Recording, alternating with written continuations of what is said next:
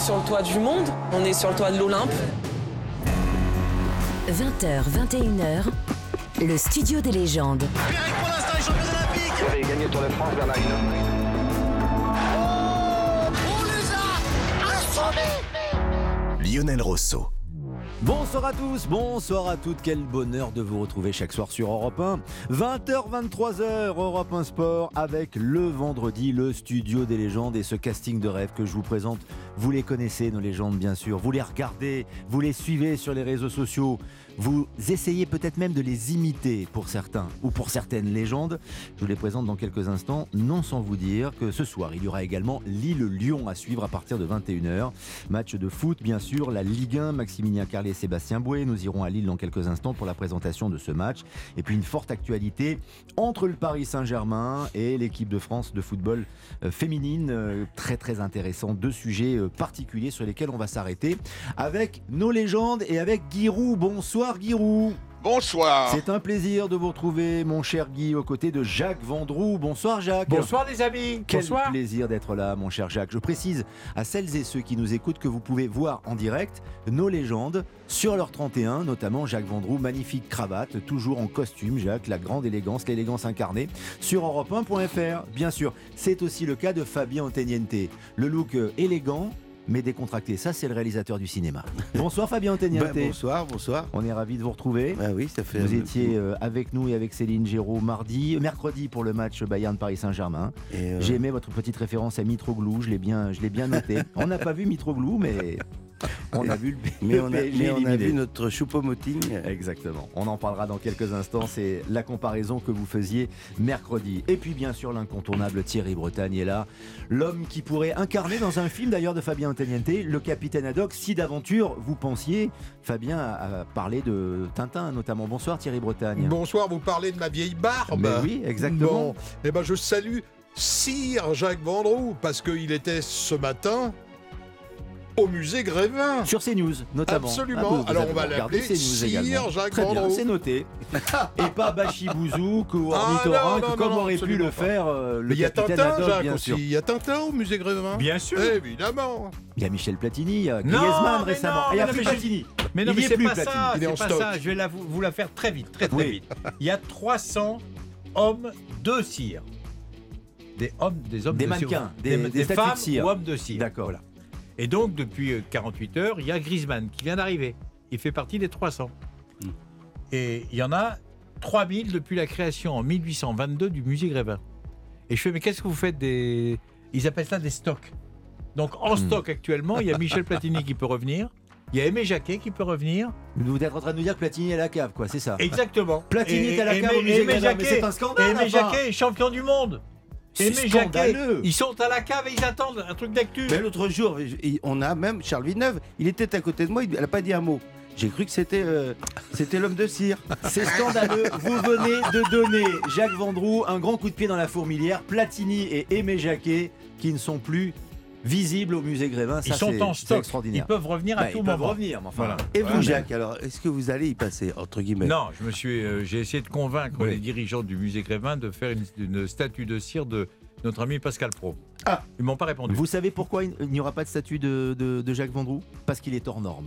Et donc on ne peut pas prendre les mesures de quelqu'un d'hors norme, Ah, tout ouais, simplement, ouais, Fabien. Teniente. Voilà la Alors, réponse. puisque vous parlez de ça, je vais vous donner un petit écho. Oui, s'il vous plaît. Et après, je fais mon sommaire, Musée- si vous voulez voilà, bien. musée- Jacques musée hein. Qui décide un jour- non plus. Si hein. un jour il devient, un jour on, on demande à Lionel Rousseau de- d'être au musée Grévin. Oui. C'est une séance 4 fois 4 heures. Très bien. Eh bien, je suis libre. Je vous donnerai mon agenda. heures. Vous Parfait. occupez de tout, Jacques, euh, comme d'habitude, bien Eh sûr. oui, Dans long, un hein. instant, l'équipe de France féminine est-elle une vraie priorité pour le football français avec le départ, l'éviction de Corinne Diacre, qui était peut-être euh, l'héritage ou euh, le dernier monument du système Le Gret? Information européen communiquée en exclusivité il y a une heure avec Céline Géraud. Hervé Renard, le sélectionneur de l'Arabie Saoudite, est candidat.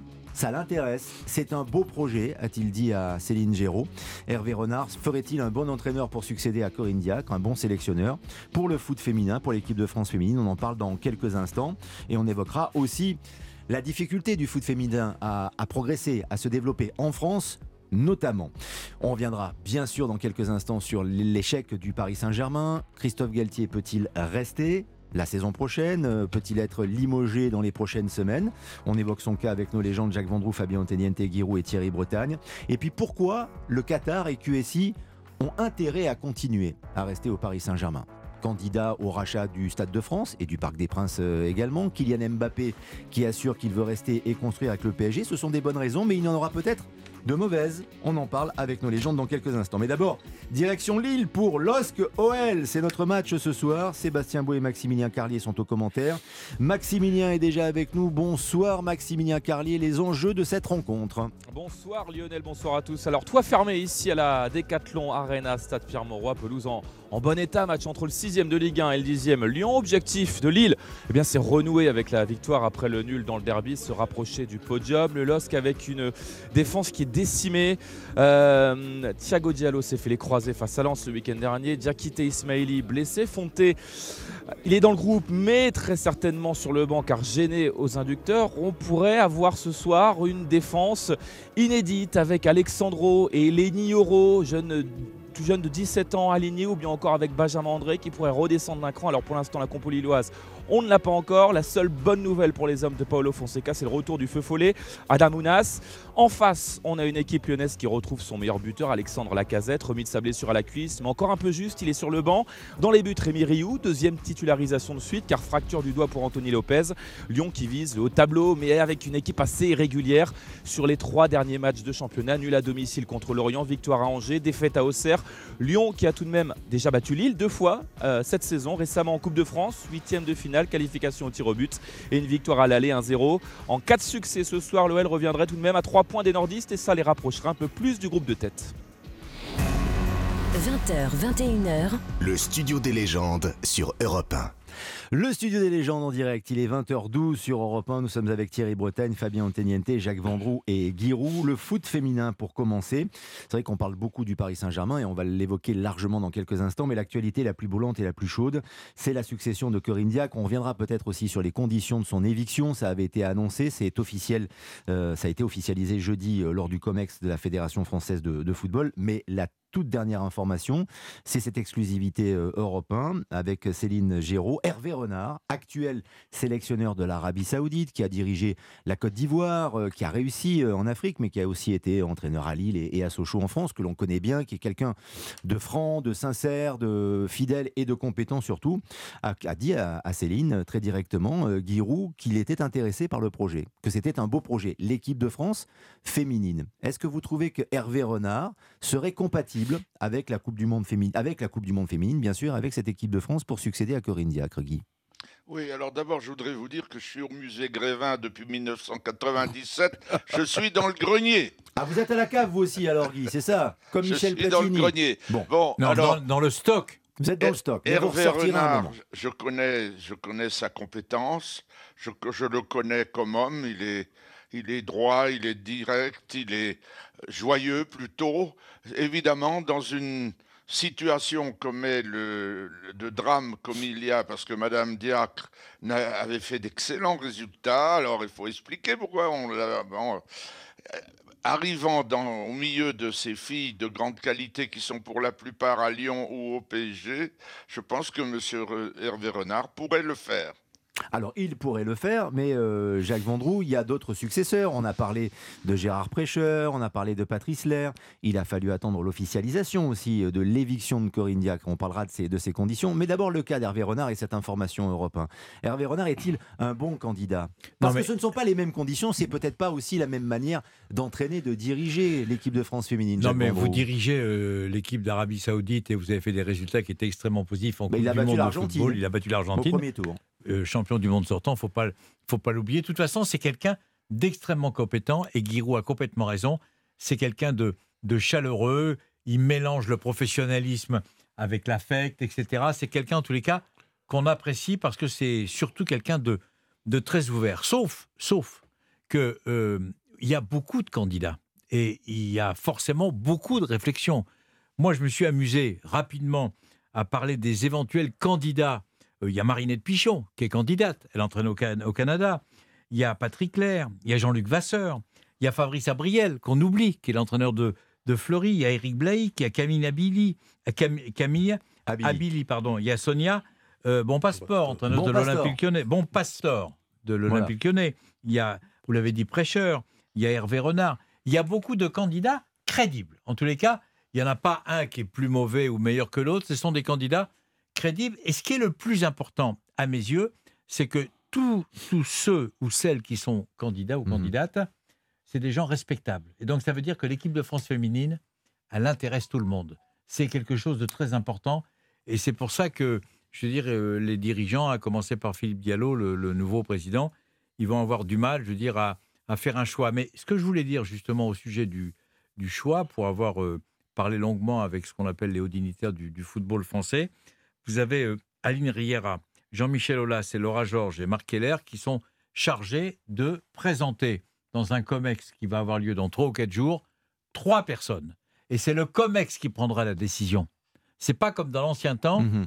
Le fait du prince avec, euh, avec Noël Le Graët. Là, c'est le COMEX à l'unanimité. Et ce sont souvent des gens du Sérail, de la DTN qui sont choisis. Voilà. Et Pas donc là, là, ils vont sortir. Des gens de l'extérieur. Là, ils vont sortir. Hmm. Et ce sera une décision, Hmm. ça, nous a été confirmé hier, ce sera une décision collective. Donc le film n'est pas du tout le même. Alors évidemment, et c'est, ce qu'on dit ce soir sur Europe 1, c'est qu'Hervé Renard est intéressé. On n'est pas en train de dire qu'il sera sélectionneur de l'équipe de France, évidemment. On comprend, Thierry Bretagne, que pour être sélectionneur ou sélectionneuse, et là je, je paraphrase avec euh, ironie euh, Jacques Vendroux, il faut avoir la carte, comme Sonia, bon passeport ou bon pastor, plus exactement. Qu'est-ce que j'ai dit? Oui, Non, je vous plaisante. Vous avez Mais- dit bon passeport et Oh, c'est bon pastor. pardon. Mais non, mais il faut avoir la carte, donc. C'est, c'est le cas. mais moi Bretagne. je suis enthousiasmé par la candidature d'Hervé Renard. Et il a au moins, à mon avis, en plus de sa compétence, une grande honnêteté et c'est un homme modeste. Vous savez, on l'a dépeint comme le playboy, le beau mec, ce qu'il est d'ailleurs, avec ses belles chemises blanches, on le voyait beaucoup. Et quand on discute avec lui, et vous l'avez eu euh, souvent, Lionel, Dans l'émission, c'est, c'est vrai. un homme Mhm. compétent, modeste, très humain. Et puis, je trouve que ça honorerait en quelque sorte la nouvelle fédération de sortir un petit peu du cadre et peut-être d'être un peu moins consanguin, en quelque sorte, en Mhm. prenant euh, Pourquoi pas Hervé Renard. Pourquoi pas Ce serait un choix audieux. Moi, je vous, trouve Fabien que ce serait un merveilleux choix Mhm. euh, parce que euh, on sortirait un peu de, de- parce que là, on, on sort d'une époque un peu euh, difficile avec l'équipe de France féminine, avec ces- cette emprise qu'avait la Fédé et ce monsieur euh, Le Gret qui qui pesait de tout son poids. Il y avait p- il y avait pas de contradiction. C'était un peu euh, c'était un peu la Roumanie de Ceausescu. hein. donc euh, on- voilà. euh, Là, ça on- un- souffle un, un- un- un vent d'air frais pas totalement frais parce que cette comex elle n'est pas encore pour moi très très très claire c'est un peu Ali- Aline Herrera et son orchestre et ça, ça a beaucoup intrigué tout ça donc je voudrais que ça ça intrigue un peu moins que ce soit plus frais que les débats soient plus ouverts et qu'on soit un peu moins avec- entre entre consanguins. Moi, j'aime beaucoup, aussi Marinette Pichon, que j'avais rencontrée euh, aux Variétés, euh, qui est une femme très enthousiaste aussi. Qui, il y a une série d'ailleurs qui se fait sur elle. sur elle, je crois. Euh, une une série, série sur le plus- foot féminin. Oui, c'est ça. sur Ça sa, s'appelle sa- Marinette. sa vie, qui s'appelle Mhm. Marinette. Mhm. C'est une fille formidable. J'aime beaucoup Fabrice Abriel. Pour d'autres raisons, c'est un, copain. Mais euh, voilà, un peu d'air frais et aérer un peu les fenêtres du COMEX aussi. Parce que là, c'est ce, euh, que- c'est ce que le COMEX oui, envisage oui, de mais faire quand on d'ici voit le 10 l'aura juin. de- je connais Diallo. Euh, On peut pas dire qu'il a une aura euh, très très très très impressionnante. Donc euh, ça- tout ça a suivi un petit peu l'époque euh, Oui. de Le Gret. Donc c'est un Laura, peu les mêmes. plutôt Georges, hein, si je puis me permettre. Laura Georges. Hein. Laura, c'est plutôt Georges. Ouais. Laura Georges. Ouais. Voilà. Ça a et- suivi un peu Philippe tout ça. Bon, Hmm. euh, voilà, je voudrais que- qu'on se dégage du, du fantôme de Monsieur Le Gret. Alors, c'est vrai que créer une rupture, Giroud, ce serait peut-être euh, une bonne chose, mais est-ce que la fédération ou le système de la fédération, le COMEX, les personnes qui euh, y sont encore, euh, qui statuent, qui décident, peuvent créer cette, cette rupture et, et faire appel à, à un Hervé Renard éventuellement? Surtout dans les conditions dans lesquelles Corinne Diacre a été évincée. Ben, il faut le faire. Alors, de toute façon, maintenant, on peut pas, on peut peut pas la remettre. même si elle le mériterait sans doute. Mais c'est impossible. Donc euh, maintenant, il faut choisir. Vous avez cité, vous avez eu le mérite de citer toutes les candidates et tous les candidats, tous entraîneurs diplômés ayant prouvé leurs compétences, soit avec des sélections, soit avec des clubs, et notamment avec les clubs féminins français. Donc, euh, ils sont, à mes yeux, euh, ça sera forcément, si c'est dans le, le sérail que vous avez cité, euh, ça sera une- un bon choix. Puis après, on verra. La manière dont Corinne Diacre a été évincée, Giroud, vous trouvez ça élégant, logique? Non, je trouve ça inadmissible. Alors évidemment, c'était très dur de, de ne pas le suivre parce que les trois meilleures joueuses, c'est embêtant. Mais je ne connais pas le fonctionnement beaucoup de, de l'équipe de France féminine. Elle est venue jouer à Auxerre, je l'ai vue s'entraîner avec Madame Diacre. Elle a fait une bonne séance de club professionnel. Bon, voilà l'impression que j'ai. Thierry Bretagne Bah, euh, Le problème, mais bien sûr, c'est c'est certainement une, euh, une coach compétente. Moi, je trouve quand même qu'elle avait une communication glaciale. quoi. C'était, je sais pas, ça tient un petit peu d'elle. On n'y peut rien. On peut pas lui demander de faire Enfin, il y a des, des numéros coachs, de des claquettes. entraîneurs hommes Mais- qui ont des communications glaciales également. Oui, mais je on peut sais pas, pas, dire qu'Igor que- ce soit quelqu'un de très joyeux et de très accueillant. Oui, mais dans je me sa demande- communication, Thierry Bretagne. Je me demande si Mais c'est une femme. Bah, oui, oui. Alors bah oui, ça. alors, bien Est-ce sûr. qu'on peut- C'est ça alors. Mais autour, Est-ce qu'on peut manager par la terreur? Est-ce qu'il n'y a pas mieux? une question. Hein. Ouais, ouais, c'est vrai, c'est vrai. Et on se retrouve souvent euh, l'arroseur arrosé ou l'arroseuse arrosée Oui. avec des joueuses emblématiques qui se retournent contre vous et qui font un putsch. Il y a eu tellement, si vous Parce voulez, de un trucs un peu purulents. C'est- C'est-à-dire, Hmm. ça fait Moi, des me- années que des grandes joueuses Voilà. sont sur le côté, Voilà. que, Non, je parle pas de euh, ça. euh, que le tu as sommaire raison, est tu sur as le raison. côté, Ouais. que Amandine Henry est sur le grandes côté. joueuses. Et Aimé Jacquet a fait des choix avant la Coupe du Monde. Oui, il n'a mais- pas pris des Cantona, il n'a Oui, pas mais pris des Lionel, Ginola. Lionel. Il a fait des choix Non, comme mais il n'a pas Corinne pris Jean-Pierre Papin, voilà. Non, non, mais- il non, a non, fait mais des choix comme Corinne On a, on a tous raison, sauf que c'est quelque chose de récurrent. Ouais. C'est pas un putsch emmené par Wendy Renard et ses coéquipières du moment. C'est quelque chose de récurrent depuis deux ou trois ans. Oui, c'est pas nouveau. oui. C'est pas nouveau. Oui, oui, C'est oui. pas- on n'a pas découvert. mais si c'est pas un putsch, ça y ressemble quand Non, non, mais ce attendez, moi, passé ces attends- dernières semaines. attendez, Jacques, attendez, attendez, attendez, Hmm. attendez. C'est l'émanation de ce qui se passe depuis deux ou trois ans, où là, les filles ont parlé plus librement, à commencer par Wendy Renard, plus de 140 sélections, capitaine de l'équipe de France. Donc, c'est la résultante. Non pas, euh, disons que euh, Wendy Renard a assumé tout haut ce que plein de filles pensaient à l'intérieur de l'équipe de France. Et donc, je répète, c'est pas Wendy Renard qui a fait sauter Corinne Diacre. Elle a été le porte-parole Hmm. depuis deux ans. Donc ça fait deux ans ou trois ans que ça va pas. Et là, malheureusement, elle a dit la vérité. Moi, Oui, je connais Corinne en, en Diacre disant, très bien. puisque c'est comme a- ça, je ne joue plus. Il y a eu, ce qu'elle a il y a dit. eu avant elle euh, C'est euh, une euh, menace. Eugénie Le Sommer, Mhm. qui a beaucoup souffert, Amandine Henry, Oui, oui. qui ont beaucoup C'est pas souffert. nouveau. et- C'est pas nouveau. c'est pas un scoop. Diani, C'est pas un scoop. Katoto, Oui, oui, oui. et je- au bout d'un La moment, petite euh, gardienne de but, comme- là, rappelez-moi aussi. Boisdi. Oui, Euh, oui, la petite Boisdi Sarah aussi, qui avait Boisdi, dit qui je pars. L'ancienne gardienne de Lyon et qui est maintenant l'une des gardiennes du Paris Saint-Germain. Excellente. Euh, Très au bon bout d'un esprit. On n'avait que- pas l'impression qu'elle faisait des caprices, ces filles-là, quand même. Non, voilà. C'est pas, c'est, Euh, que- c'est pas une histoire de C'est starlet. incroyable. Ce qui est incroyable, c'est qu'à la limite, euh, on n'est pas surpris. Voilà. On n'est a pas l'impression, étonné. néanmoins, que c'est un réseau quand un autre réseau. Non, non, non. Diacre étant proche et a toujours été défendue par Noël Legrette. Oui, mais enfin, Et il y a le système de c'est- qui s'effondre. C'était Philopate Fabien et. Patachon, c'était qui, qui, qui cul et chemise, on ne sait pas Elle qui a été faisait mise le en place par Legrette qui a fait Euh, beaucoup pour le foot féminin, Oui, oui, Fabien. d'accord. Mais là, il n'y a quand même pas de fumée sans feu, comme dirait Sitting Boule. Il y a Oui. quand même. euh, il y a eu, Ça a date pas d'aujourd'hui. Ça date pas d'aujourd'hui. Et puis, je voudrais dire quand même que quand on voit le management de- un peu dur, comme, comme tu disais, Thierry, il faut pas oublier que c'est quand même un jeu, le football. Et, et quand je voyais l'équipe de football féminine, je ne voyais pas des, des filles qui s'amusaient. Et ça, c'est c'est pénible. C'est vrai. Nous allons fumer le calumet de la paix avec Sitting Bull et avec les grands chefs, les légendes sur Europe 1. Thierry Bretagne, Guy Roux, Jacques Vendroux, Fabien Anteniente et le serpent à plumes. On marque une pause. À tout de suite sur l'antenne d'Europe 1. Les légendes reviennent. Christophe Galtier peut-il rester au PSG Ah, C'est il est- la il est question en que je vous forme, poserai Lionel, dans hein. quelques instants. Ah, il est en Bah, forme, J'essaie hein. de placer quelques vannes. Je prépare un spectacle. Je Tiens, il y a ton bateau. Thierry, qui t'attend. J'y vais. Bachibouzouk, ornithorynque, capitaine Haddock. À tout de suite sur. Europe 1. Europe 1, le studio des légendes. Lionel Rousseau. Le studio des légendes, la deuxième partie, Fabien Teniente, Guy Roux, Jacques Vendroux et Thierry Bretagne, le sosie du capitaine Haddock ce soir. Alors je reçois beaucoup de SMS euh, depuis qu'on a commencé cette émission, et notamment de- d'Éric Huette, qui est l'un de nos chroniqueurs, de nos experts football, et qui euh, n'a pas oublié qu'il y a aussi Moulagoffre comme Ah, insulte bon. du capitaine Absolument. Haddock. Bravo, avec Eric. Bachi Bouzouk et ornithorynque, c'est vrai que Moulagoffre, c'est peut-être la, même la meilleure du capitaine Haddock. Christophe Galtier peut-il rester capitaine du bateau Paris Saint-Germain ou en tout cas peut-il rester entraîneur après cette débâcle et peut-être ce que l'on considère comme étant la plus mauvaise saison de l'ère Qatari, de l'ère QSI du Paris Saint-Germain?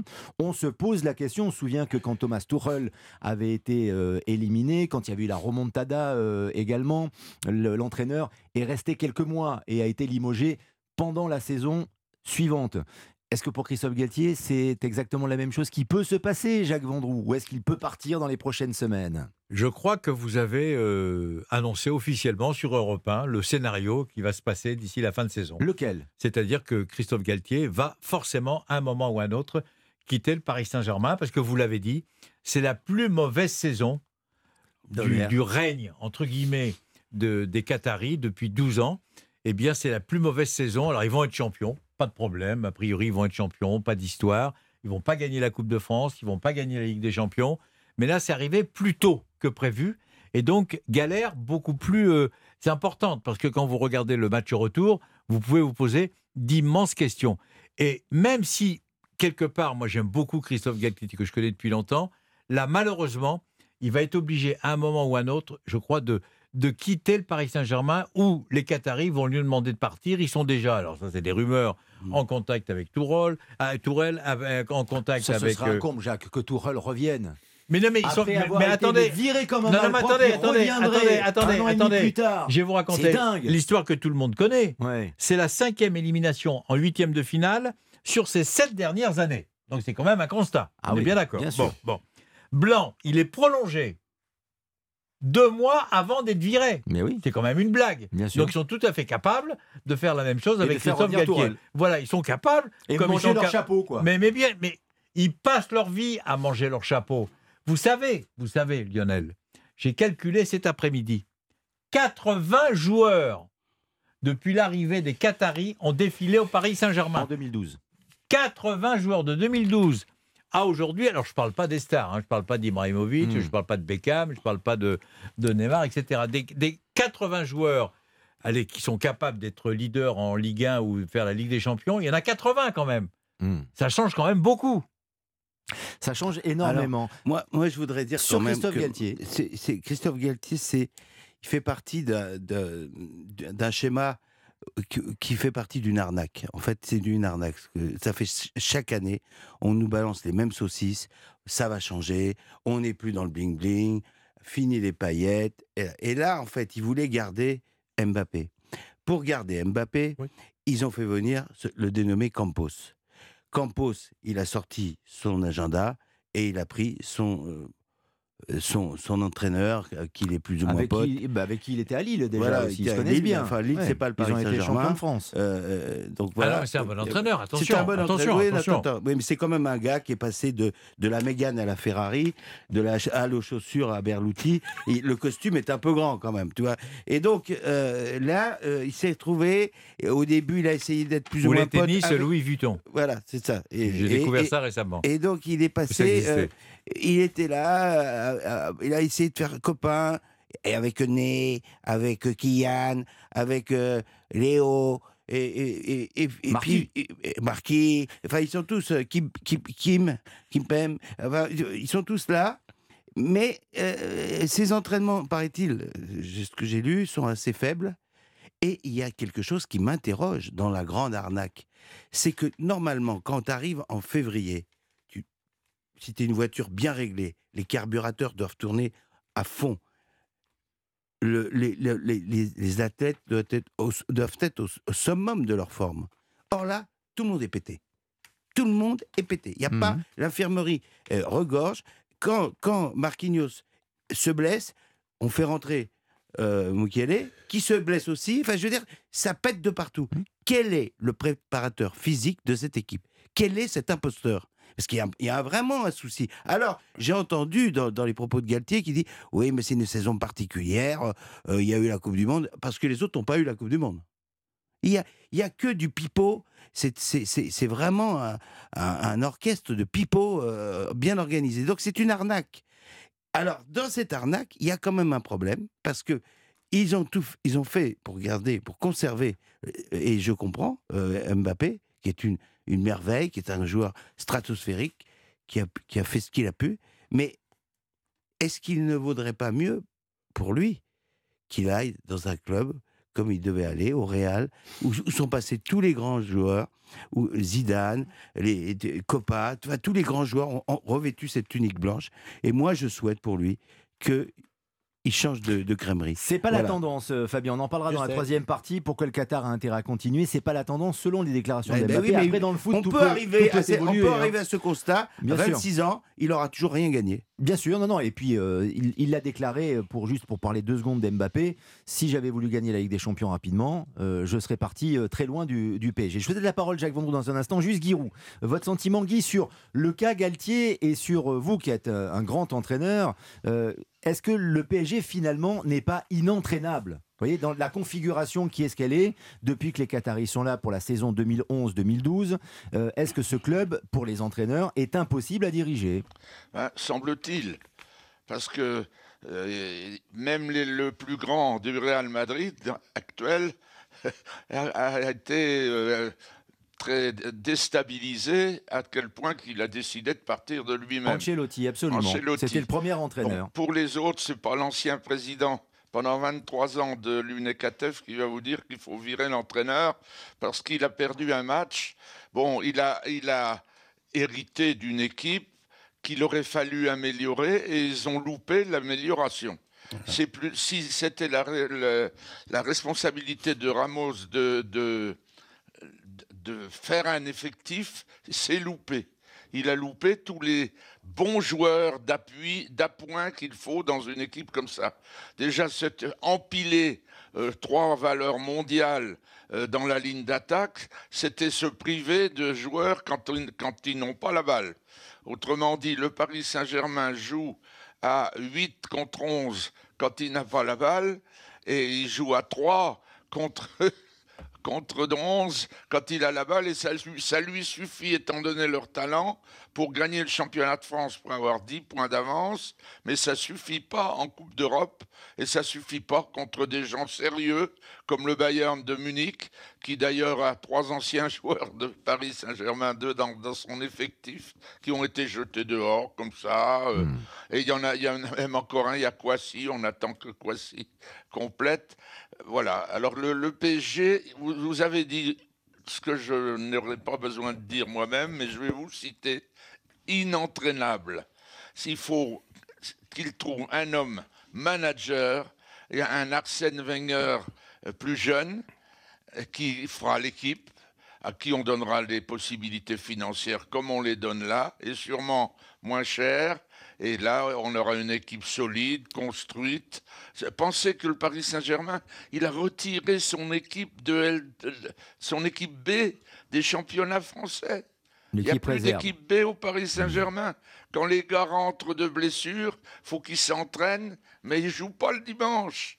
Enfin, c'est c'est- un club, il, il est quand même premier parce que il a tellement de. Alors il y a beaucoup de choses, il y a une bonne gestion. Moi, je suis pas contre qu'on en fasse un porte-drapeau du football français mondial. Je suis pas contre qu'il fasse un chiffre d'affaires faramineux grâce à la présence des grands joueurs. Au contraire, c'est une preuve de qualité de gestion. Mais après, quand il s'agit de football, il n'y arrive pas. Jacques Vendroux, une réaction avant de céder la parole à. Thierry Bretagne. Une réaction, grâce à mon ami, enfin notre ami Damien Degord, dans, dans, dans l'équipe d'aujourd'hui. Il y a Mhm. une phrase qui est extraordinaire.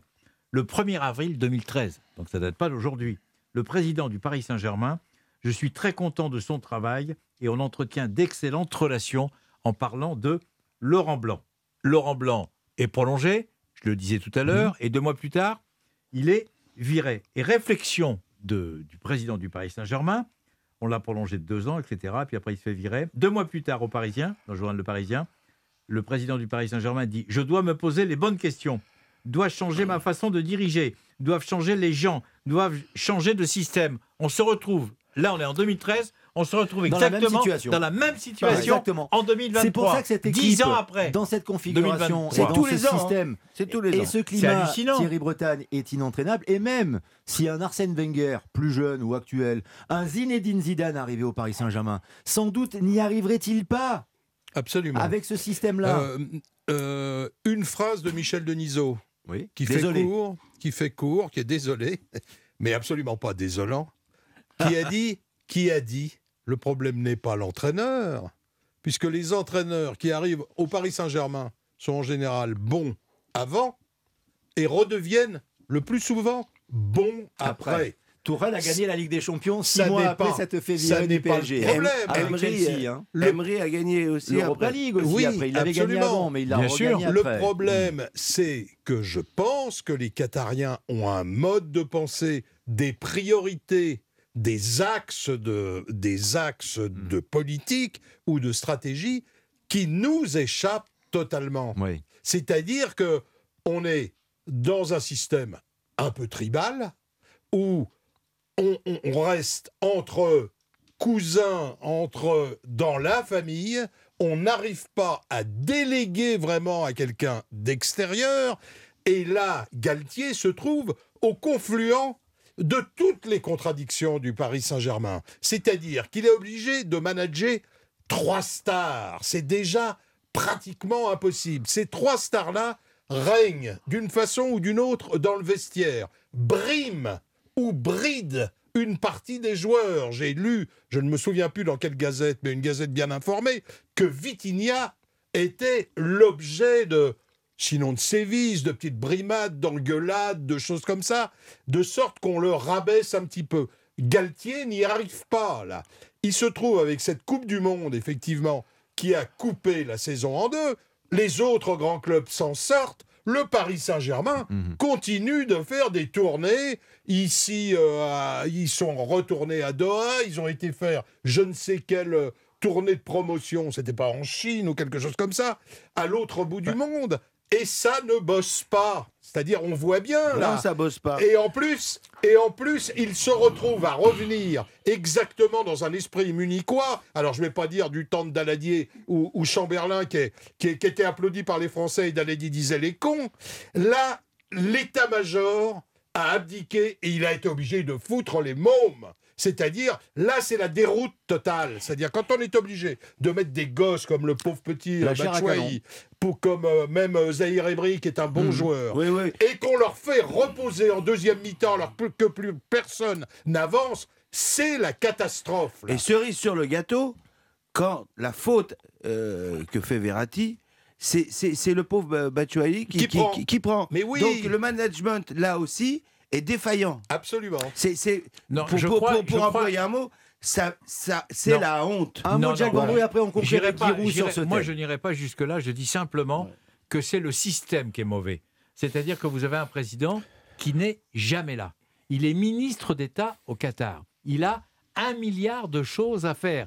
Il représente l'olympisme Oui. au sein de son pays. Et Il 12, a- ans, et 12 ans d'échec et il est toujours là. Il est toujours là. Donc il est toujours Dans là. C'est- l'article de votre moi, je voulais, moi, je de- voudrais, je voudrais, par exemple, qu'on nomme officiellement, est-ce que, parce que ça se fait dans les grands clubs, hein, Ouais, ouais. un président délégué. C'est-à-dire, il y a le président, il y a le directeur général, et au milieu, il y a ce qu'on appelle un président délégué. Qui s'occupe du quotidien à longueur de temps. Voilà. Oui, oui, oui. Ça n'existe Pas pas. besoin pour nos auditrices et nos auditeurs de rappeler euh, quel a été votre parcours en tant qu'entraîneur. Je fais un petit peu de fiction néanmoins. J'aime bien faire ça avec vous, Guy, si vous me le permettez. Un tout petit peu plus jeune et si vous étiez sur le marché. Si Christophe Galtier est limogé et qu'on vous propose de prendre le PSG tel qu'il est aujourd'hui, Guy, en tant qu'entraîneur, vous y allez ou pas? Ben, J'y vais, oui, c'est sûr que je vais à la réunion à laquelle ils vont m'inviter. Je vais demander oh, une, séance de travail dans laquelle je leur demanderai un certain nombre de prérogatives, enfin toute la, puissance du directeur, de l'entraîneur, et puis euh, marquer dans mon contrat la possibilité de quitter avec une indemnité fixée à l'avance à n'importe quel moment si ces clauses ne sont pas respectées. Et donc, je ferai mon management euh, que, je savais faire à l'époque, peut-être sans doute au meilleur moment de ma carrière. Il n'aurait pas fallu me prendre au début, ni à la fin. Mais bon, et- et j'aurais essayé. ah, vraisemblablement, j'aurais été viré euh, aussi vite que Laurent Blanc, parce que encore Laurent Blanc, il est gentil, il n'a pas. Mais moi, j'aurais pas accepté 3000 choses. J'aurais pas accepté que, le, que tout le, le comité directeur vienne fêter l'anniversaire de, d'un joueur de Neymar dix jours avant un huitième de Coupe d'Europe. Euh, J'aurais pas accepté les, les fêtes des uns des autres sans les sanctionner, sans les mettre en équipe B, etc. Et donc, il ne l'accepterait pas et me viderait. Voilà. Très bien. Moi, j'aime bien cette politique fiction parce qu'elle est très réaliste. Il y en a fait. eu une interview, toujours Oui. dans l'équipe d'Oliver Kahn, Mhm. le président, Ah voilà, oui, du président délégué Oui. du Bayern de Munich, qui racontait la vie du Bayern, avec également une excellente interview de Bixente Lizarazu, Mhm. qui expliquait que si tu avais une minute de retard à l'entraînement, une minute, T'es sanctionné. il y avait un mec dans le studio, dans, le, dans les vestiaires, il regardait les joueurs arriver. Une minute. 5 000, 10 000 euros d'amende. C'est tout Non, au Paris Saint-Germain, ils le S'arrête prennent là. à, à la légère. Au Paris Thierry Saint-Germain, c'est la fête du slip. Euh, Thierry Bretagne, vous voulez intervenir Oui, posons-nous la question. On a le sentiment, là, et le- les minutes durent des siècles, parce que Nasser ne s'est toujours pas exprimé, si j'ai bien, si j'ai bonne mémoire. Si, vous l'avez entendu Non. prendre la parole Non. On a le sentiment, peut-être que je me trompe, que leur priorité, c'est de faire resigner Messi en ce moment. C'est pas... Ah, c'était même prévu euh, avant le match du Bayern. Ils discutent Oui. depuis euh, plusieurs semaines Oui, sur le mais Lionel Messi. tout simplement parce que Messi euh, leur fait la chansonnette et qu'en plus, Alors- il a des, des touches avec l'Arabie a un Saoudite. contrat très long encore, Alors, Fabien. alors, je me suis posé une question. Parce que, quand même, Nasser n'est pas euh, quelqu'un. C'est quelqu'un qui a fait des, des études brillantes en France. Non, mais il Euh, est brillant. il est brillant. Non, mais il est brillant. Il est Quoi qu'il brillant. arrive, il est brillant. Est-ce que la finalité. C'est une question que je me suis posée. Est-ce que la finalité n'est pas de faire une marque, de faire une équipe de divertissement Ah, si, qui vend crois. des maillots, Oui. et, Eh et bien- pas forcément une équipe. C'est une formidable euh, passe décisive pour le prochain thème, Fabien Ah bah, sauf, sauf que. Pourquoi le Qatar a intérêt à continuer Il faut quand même Ah gagner. bah voilà. Bah, Peut-être pour, pour les raisons que vous êtes en train Voilà, c'est d'expliquer parce que et la question la que vous vous question m'a traversé l'esprit. Exactement. Fabien Anteniente, Jacques Vendroux, Giroud, Thierry Bretel, les légendes, les vraies légendes, c'est-à-dire qu'il y a les Ah. Verts de Saint-Etienne et les vrais Verts de Saint-Etienne, mais il y a aussi les légendes, bon voilà, communément, et puis les vraies légendes d'Europe 1, et c'est ici. On est sur le toit du monde, on est sur le toit de l'Olympe. 20h, 21h, le studio des légendes. Pierrick, pour l'instant, est champion olympique. Thierry gagné Tour de France vers la ligne. On les a assommés. Lionel Rosso. Le studio des légendes sur l'antenne d'Europe 1, Giroud, Thierry Bretagne, Jacques Vendroux, Fabien Anteniente, avec notre troisième thématique dans quelques instants autour du Paris Saint-Germain. On pourrait même, parmi les légendes, tiens, c'est une idée comme qui me vient comme ça, inviter pourquoi pas un de ces soirs euh, Gaspard Proust, puisqu'on retrouve Gaspard Proust même le week-end, vous savez, sur Europe 1. Le meilleur de Gaspard Proust est aussi à retrouver les samedis et dimanches dans Europe 1 maintenant. Il est excellent. présenté par Lénaïque Monnier de 6h à 8h. Il est marrant. hein. Voilà. Ah ouais, tous les Il est matins. Et il y en a qui validé, très bien alors. le football, Oui, Didier Barbelivien. c'est vrai. Ah Pendant oui, la Coupe du excellent. Monde, il avait été excellent. Excellent. Donc on invite Didier Ouais. Barbelivien, on, in- on invite Gaspard Proust, mais alors euh, oui, mais il prend, il prend la place de qui Mais il euh, prendra Jacques notre place. C'est dans l'intérêt supérieur de l'antenne, c'est pas, important. Jacques Vous Pas savez, au d'accord. musée Grévin, les chaises sont musicales. Très Voilà. bien, oui, puis on, on a Vous mettez- non, le- on vous met dans le stock. on le au Vous mettez dans le stock et je reviens quand vous voulez. Ok, très bien. Il y en a tout- plein qui devraient déjà être dans le stock depuis longtemps. Vous êtes là ce soir, Jacques Vendroux, Fabien Antoniente, Guiraud et Thierry Bretagne. Pourquoi le Qatar a intérêt à continuer à investir et à croire au Paris Saint-Germain Je vous pose la question, chers les gens de ce soir. Il y a plein de raisons, c'est vrai. Là, on a appris euh, notamment dans cette euh, bagarre avec euh, la mairie de Paris, notamment qui ne veut pas vendre, euh, ou en tout cas pas, pas cher, euh, le Parc des Princes au Qatari, qu'il serait candidat à la concession du Stade de France, puisque cette concession va s'arrêter en 2025. Il y aurait cette possibilité-là, ou alors d'aller à Poissy, ou encore d'aller à, Saint-Cloud. Il y a plusieurs projets évidemment par rapport au stade, et puis aussi par rapport au projet, et de garder Kylian Mbappé, qui l'a redit encore. Si j'avais voulu quitter le Paris Saint-Germain, je l'aurais fait. Si ça avait été pour gagner la Ligue des Champions plus vite, je serais parti à des milliers de kilomètres de Paris. Ce sont autant de, bonnes raisons, Thierry Bretagne, pour que le Qatar continue à investir, à y croire peut-être. Mais jusqu'à quand Et au bout d'un moment, la patience a peut-être un peu de limite, non? Oui, mais euh, réfléchissons un peu. Depuis que le Qatar est arrivé en Europe, l'investissement sur le Paris Saint-Germain est un investissement qu'on va qualifier de minime par rapport à l'ensemble.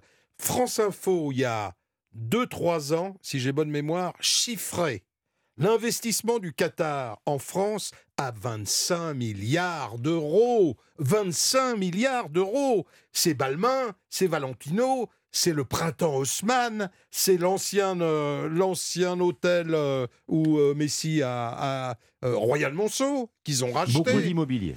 Ils rachètent tout. Ils achètent aussi les services d'un ancien président de la République comme conférencier. Nicolas Sarkozy. Ni- Nicolas Sarkozy. Ils rachètent un footballeur euh, idolâtré en France, Zinedine Zidane, pour faire la promotion de la Coupe du Monde. La Coupe du Monde est une merveilleuse réussite. Ils se réconcilient avec leurs cousins. Vous savez, en 2017-2018, les rapports entre Doha, l'Arabie Saoudite, Du- Dubaï et euh, Abu Dhabi n'étaient pas excellentes, excellentes. Elles se sont améliorées. Ils vont rester, bien sûr. Mais le problème, c'est qu'on a l'impression que le Paris Saint-Germain, comme le disait Fabien, n'est plus qu'une marque en quelque sorte et qu'ils veulent faire briller leur marque en dépit des résultats. Ça, ça ne va pas. Jacques Et Vendroux, puis ils se coupent de leur le. PSG, c'est une marque. Parce que Jacques, on se l'est souvent dit, euh, dans, dans le milieu des suiveurs du, du football, à un moment donné, on s'est dit, le, le Qatar va partir, il ne va pas rester éternellement. Et souvent, la balise, c'était la Coupe du Monde. Vous vous souvenez, la Coupe du Monde est passée. Bien sûr. Ils sont toujours là, les Qataris. Ils sont toujours là et, et sur Malgré Europe les 1, échecs. Et sur Europe 1, on a fait aussi des régul- régulièrement des, des enquêtes pour savoir exactement quel était le montant, je veux dire, de, de la fortune, entre guillemets, du, du Qatar euh, en France et notamment dans, dans le football. Europe 1 a fait souvent des merveilleuses enquêtes. Et quand euh, on parle de ça, je voudrais simplement dire que le Qatar n'a aucune raison de partir pour le moment. Aucune raison de partir. Euh, le Qatar a encore beaucoup d'ambition, a encore beaucoup de choses à faire. Pour le PSG, vous Pour parlez le du Paris, PSG. non, pour le non, pour le, Pa- le Paris Saint-Germain, c'est qu'une petite Non, mais activité. voilà. Non, mais attends, qui- mais, mais, mais- qu'il de y ait- tout est lié, tout est lié. Euh, notre ami euh, a fait Thierry. Thierry, Thierry a dit très justement, il y avait beaucoup d'investissements dans l'immobilier, etc. Ça fait partie du film, ça fait partie du scénario. Il y a le Paris Saint-Germain, il y a l'immobilier. Tout ça, c'est un, tout ça, c'est un patchwork qui plaît particulièrement au, au Paris Saint-Germain. J'étais le premier, j'étais le premier à dire, après la Coupe du Monde, ils vont tous se barrer. Ils ont réussi leur Coupe du Monde. Ah C'était un total triomphe en ce qui concerne l'organisation. Et je le répète une nouvelle Mhm. fois, mais là, ils vont rester. Et vous allez voir qu'ils vont rester, ils vont continuer à investir. Ils vont encore se faire les questions et les réponses pour réorganiser pour la 13e année consécutive Alors, on va voir. le Paris Saint-Germain. Moi, je suis sûr qu'ils vont On pas va lâcher. voir Fabien J'en suis convaincu. parce que euh, il y a eu de nombreux échecs, quasiment que des échecs. Il y a eu une finale de Ligue des Champions euh, tout de même, même si c'était une configuration particulière à Lisbonne pendant la, la période Covid, bien sûr. Les titres de champion de France, ce n'est pas rien, mais les humiliations successives également en Ligue des Champions. Et puis aussi le Qatar qui veut racheter Manchester United. Mais moi, j'ai eu l'occasion de discuter avec un type que j'adore, qui est Jean-Claude Blanc, qui dit on a beaucoup travaillé à la marque, pas assez le club. Qui n'est plus au PSG, hein, Qui n'est plus au depuis PSG. quelques mois. Il Mais s'occupe et- de l'OGC Nice. oui, avec le groupe Ineos. Voilà. Mais euh, ils ont effectivement beaucoup travaillé la marque. Euh, le club est connu dans le monde entier. Il y a des boutiques à New York. Vous avez, par exemple, quand vous allez au Parc des Princes, vous avez des Asiatiques. tout on vient du monde entier pour voir le Paris Saint-Germain. Maintenant, il faut travailler le club. Et le club, effectivement, ça passe peut-être par nommer un directeur, euh, président délégué. président délégué qui, qui s'occupe essentiellement du club. Parce que je ne vois pas où est leur intérêt de ne faire qu'un club de divertissement qui vend des maillots. Ils pourraient ambitionner plus. Et ils, ils se- seraient en droit. Parce que euh, parfois, j'ai l'impression que c'est un peu les Harlem Globetrotters. Ils viennent vous distraire dans votre ville, comme ça, vous voyez quel- quelques jonglages. Mais, mais euh, euh, à l'arrivée, dans l'armoire, il n'y a pas beaucoup de coupes et surtout pas beaucoup Je, de. je de- sais qu'il est Hmm. toujours compliqué de faire des comparaisons. Il suffit simplement d'aller passer 8 jours à Barcelone, 8 jours au Real, Voilà. 8 jours au Bayern, Voilà. 8 jours à l'Ajax Amsterdam, 8 jours au Milan AC. Vous avez tout compris comment fonctionnent ces clubs-là. Il y a pas faire de- il y a confiance pas- il y a aux pas- anciens. Et puis alors, pour Fabien intégrer aussi, bien comme sûr. dans tout grand club, les anciens, Mais bien les sûr. historiques, intégrer, Hmm. reprendre les fondamentaux d'un grand club de foot. Pour l'instant, Mhm. c'est bâti, si je peux m'exprimer ainsi, sur du sable. Mais euh, euh, on peut euh, ambitionner quand même, euh, parce que je pense qu'ils sont, sont des gens intelligents. Euh, qui, qui, qui, qui vont donner un peu de densité au club. Moi, je vais vous faire la métaphore de la merguez. Quand je, je, supporte le Paris Saint-Germain depuis euh, les années 72, l'époque, les époques Echter, Robert Vico en était l'entraîneur, puis après Juste Fontaine, et on allait au Parc des Princes, on sortait du, du- de la porte de Saint-Cloud, le métro, ça sentait la merguez, il y avait des petits vendeurs ambulants, etc. Et puis, les années ont passé, les Qataris sont venus, plus de vendeurs de merguez, c'est triste. Et on rentre à l'intérieur de cette enceinte et ils vendent des sandwichs aux merguez à la Saucisses. mi-temps. Des, oui, mais alors le pain était affligeant, la merguez est molle. Et c'est un peu l'image du Paris Saint-Germain que l'on a vu Lance- à Munich. Lance C'était le conserve monologue, ça. le Lance monologue, conserve ça. le monologue de la merguez par Fabien Antoniente. Il a bientôt en il a spectacle raison, dans toute la France, bien sûr. C'est une, métaphore. mais vous avez raison, Fabien. Vous avez tout à fait raison. Ça fait partie de, de l'ADN et de l'histoire. Et ça, Giroud, les supporters du PSG aujourd'hui en ont conscience. C'est-à-dire que pour beaucoup, ils sont dégoûtés par ce qu'il se passe. Ils y ont cru, ils y croient peut-être encore un tout petit peu, avec l'arrivée des stars, la possibilité de gagner la Ligue des Champions, de gagner beaucoup de trophées. Mais le club leur appartient moins maintenant. Ce club, moi, c'est ce que j'entends dans les propos de Fabien Antoniente. Le club n'appartient plus à l'histoire et aux supporters Bien. du Paris Saint-Germain. Non, le club, il a. Oui. euh, Monsieur Borelli, qui était un, un, un pied noir euh, tunisien, merveilleux, Merveilleux. avait fait du Paris Saint-Germain le Paris Saint-Germain des pieds noirs. Euh, Mais on y allait, moi j'étais le bourguignon qui rend visite au Paris Saint-Germain des pieds noirs, parce qu'ils étaient nombreux à venir, parce que c'est Borelli qui était un homme euh, délicieux et capable qui le menait, parce qu'ils avaient tous leurs billets qu'ils avaient sans doute payés ou pas payés, etc. Les invitations pour les cousins qui venaient, voilà. Mais ça, c'est pas un grand truc. Alors vous avez dit, ils vendent des maillots. C'est pas pour l'argent des maillots. Parce que le Qatar, qui produit je sais pas combien de milliards avec de l'huile de- et du gaz dans la mer, n'a pas besoin de vendre des maillots pour subsister. Il prépare le moment où ils n'auront plus de gaz et plus de- d'essence pour que leur peuple, leurs enfants, etc., aient des situations mondiales. Et ainsi, Paris est, Paris et la France, c'est un des endroits, parce qu'on ouvre, on est assez ouvert. Quand euh, un immeuble est à vendre, s'ils sont mieux disant que tout le monde, eh ben, l'immeuble devient qatari, et etc. Et donc voilà, le, cheminement est là. Moi, ça me dérange pas tellement. Ce qui me dérange dans les boutiques, c'est que ça va les obliger à faire des voyages pour faire des matchs et des signatures euh, au lieu de s'entraîner et de dormir. Voilà. Et après, ils s'étonnent qu'ils sont fracassés euh, après la Coupe du Monde, sauf qu'entre deux matchs de championnat et de la Coupe de France, ils ont glissé un, un match et une très grande cérémonie en Arabie saoudite chez les cousins des Qataris réconciliés. Et là, ils sont revenus, ils s'en sont pas remis. Depuis, ils ont perdu en Coupe de France, perdu en championnat et perdu en Coupe d'Europe.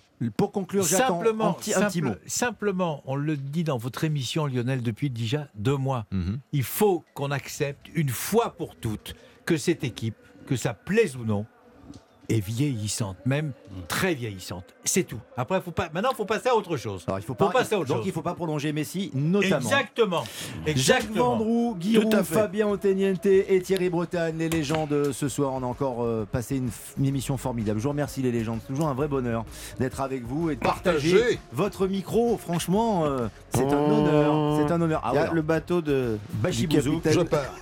et. Moulagoffre. Moulagoffre. On retient Moulagoffre, le sosie du capitaine Haddock. Vous le croiserez peut-être dans les rues de Paris. C'est Thierry Bretagne pour les légendes. Maintenant, c'est le match de foot entre Lille et Lyon. Europe 1, il est 21h. Europe 1 Sport. À l'affiche ce soir. Lille, Ismaili qui a joué en relais avec. euh, ouais, la frappe et l'égalisation L'égalisation d'Ismaili Et bien voilà comment à la 76e, Lille égalise Olympique lyonnais, Quelqu'un qui rentre, qui va pouvoir donner à Cherki. Cherki, Cherki, Cherki, Cherki, Cherki. Allez, le Kiki, le Kiki, le Cherki. Il a marqué, il a marqué deuxième but de l'Olympique lyonnais. Europe 1 Sport. Lionel Rousseau. Grande soirée football sur Europe 1, l'analyse en direct de Nabil Djellit et Cédric Chasseur et le match Lille-Lyon, Maximilien Carlier, Sébastien Bouet. Oui, ça vient de partir donc entre euh, le LOSC et l'Olympique lyonnais, tout de blanc vêtu les lyonnais, Euh, couleur habituelle pour euh, le LOSC, hein, maillot rouge, short bleu. On va en profiter rapidement pour redonner les, les compos d'équipe, peut-être la compo lilloise euh, pour commencer avec Lucas Chevalier dans la cage, Alexandro Yoro, voilà, une charnière, on va en reparler, très expérimentale. À gauche, Wea, à droite, Goodmunson, deux milieux récupérateurs, Benjamin André et puis André Gomez, et puis plus haut, Angel Gomez, Bamba, Cabella et bien sûr Jonathan David, le meilleur buteur lillois. 16 réalisations euh, cette saison, peut-être une occasion pour les Lillois s'y repousser. On continue avec la, compo euh, lyonnaise. Avec Rémi Rioux dans les buts, deuxième euh, titularisation de suite en défense. Lovren, Loukeba, Diomande Tagliafico sur les côtés, milieu de terrain Le Penant, Cacré, Tolisso et en attaque Barcola, Sar, Cherki. Il n'y a aucun changement hein, pour Lyon par rapport au, au dernier match face à Lorient. Lyon dixième qui espère bah oui, euh, qui en cas de victoire reviendrait à 3 points des, des- nordistes et ça les rapprochera un peu plus du groupe de tête. Avec euh, le ballon, il est pour euh, les Lyonnais, ce sera une touche euh, qui va être jouée. On est dans la moitié de terrain lyonnaise. On parlait de cette défense expérimentale, cette charnière expérimentale côté euh, puisqu'elle est composée du jeune Euro, 17 ans, et de Alexandro, le, Brésilien, seulement 23 ans. C'est la deuxième fois cette saison qu'ils jouent ensemble. La, seule, la première fois hein, et la seule fois, c'était en Coupe de France face à 3. Et voilà, ils sont alignés ce soir parce que Paulo Fonseca n'a plus trop le choix, puisque José Fonte est blessé, mais également euh, Diakité Ismaili, eux, ils jouent pas dans l'axe, mais ils jouent sur les côtés, mais ils font partie de la défense. Et puis, euh, et puis surtout Diallo, hein, qui s'est fait les, les croisés la semaine dernière lors du derby euh, face à Lens. Donc voilà, beaucoup de- d'absence du côté de la défense lilloise qui oblige Paulo Fonseca à aligner donc cette euh, on va défense expérimentale. Par contre, il y a le, retour euh, d'un garçon euh, très talentueux. Ounas, il est sur le banc, mais il pourrait entrer en cours de match. Ça faisait deux mois hein, qu'il voilà, qu'il il a été blessé il y a deux mois et il va peut-être revenir donc dans ce match face à Lyon. On joue euh, maintenant depuis euh, un petit 3 minutes ici au stade Pierre-Mauroy et donc le ballon est toujours pour les Lyonnais. Ils sont dans la moitié de terrain lilloise et ce sera une touche pour eux. Ouais, une touche que va jouer euh, Diomandé sur le côté droit, qui joue derrière directement pour, pour Cacré, qui distribue derrière encore pour, pour euh, Lovren, le défenseur expérimenté de cette euh, équipe lyonnaise, qui glisse le ballon pour Rémi Rioux. Long dégagement de Rémi Roux pour la tête de Lenny Euro, le jeune défenseur du LOSC. La récupération est lilloise avec euh, Benjamin André, puis Jonathan David, puis sur le côté droit Tim Weah, obligé de, rejouer derrière. On essaie de faire tourner le ballon, de conserver un peu ce ballon côté lillois. avec Chevalier, euh, relance courte euh, pour le jeune portier euh, du LOS qui a, un, ballon pour Alexandro qui est pressé. Il se débarrasse du ballon, il a vu euh, Benjamin André, le contrôle de la cuisse et il euh, glisse vers euh, Timothy Weah qui a vu euh, André Gomez qui remise de l'extérieur du pied. Pour l'instant, euh, ils sont bien en place les, Lyonnais, ils empêchent les Lillois d'avancer.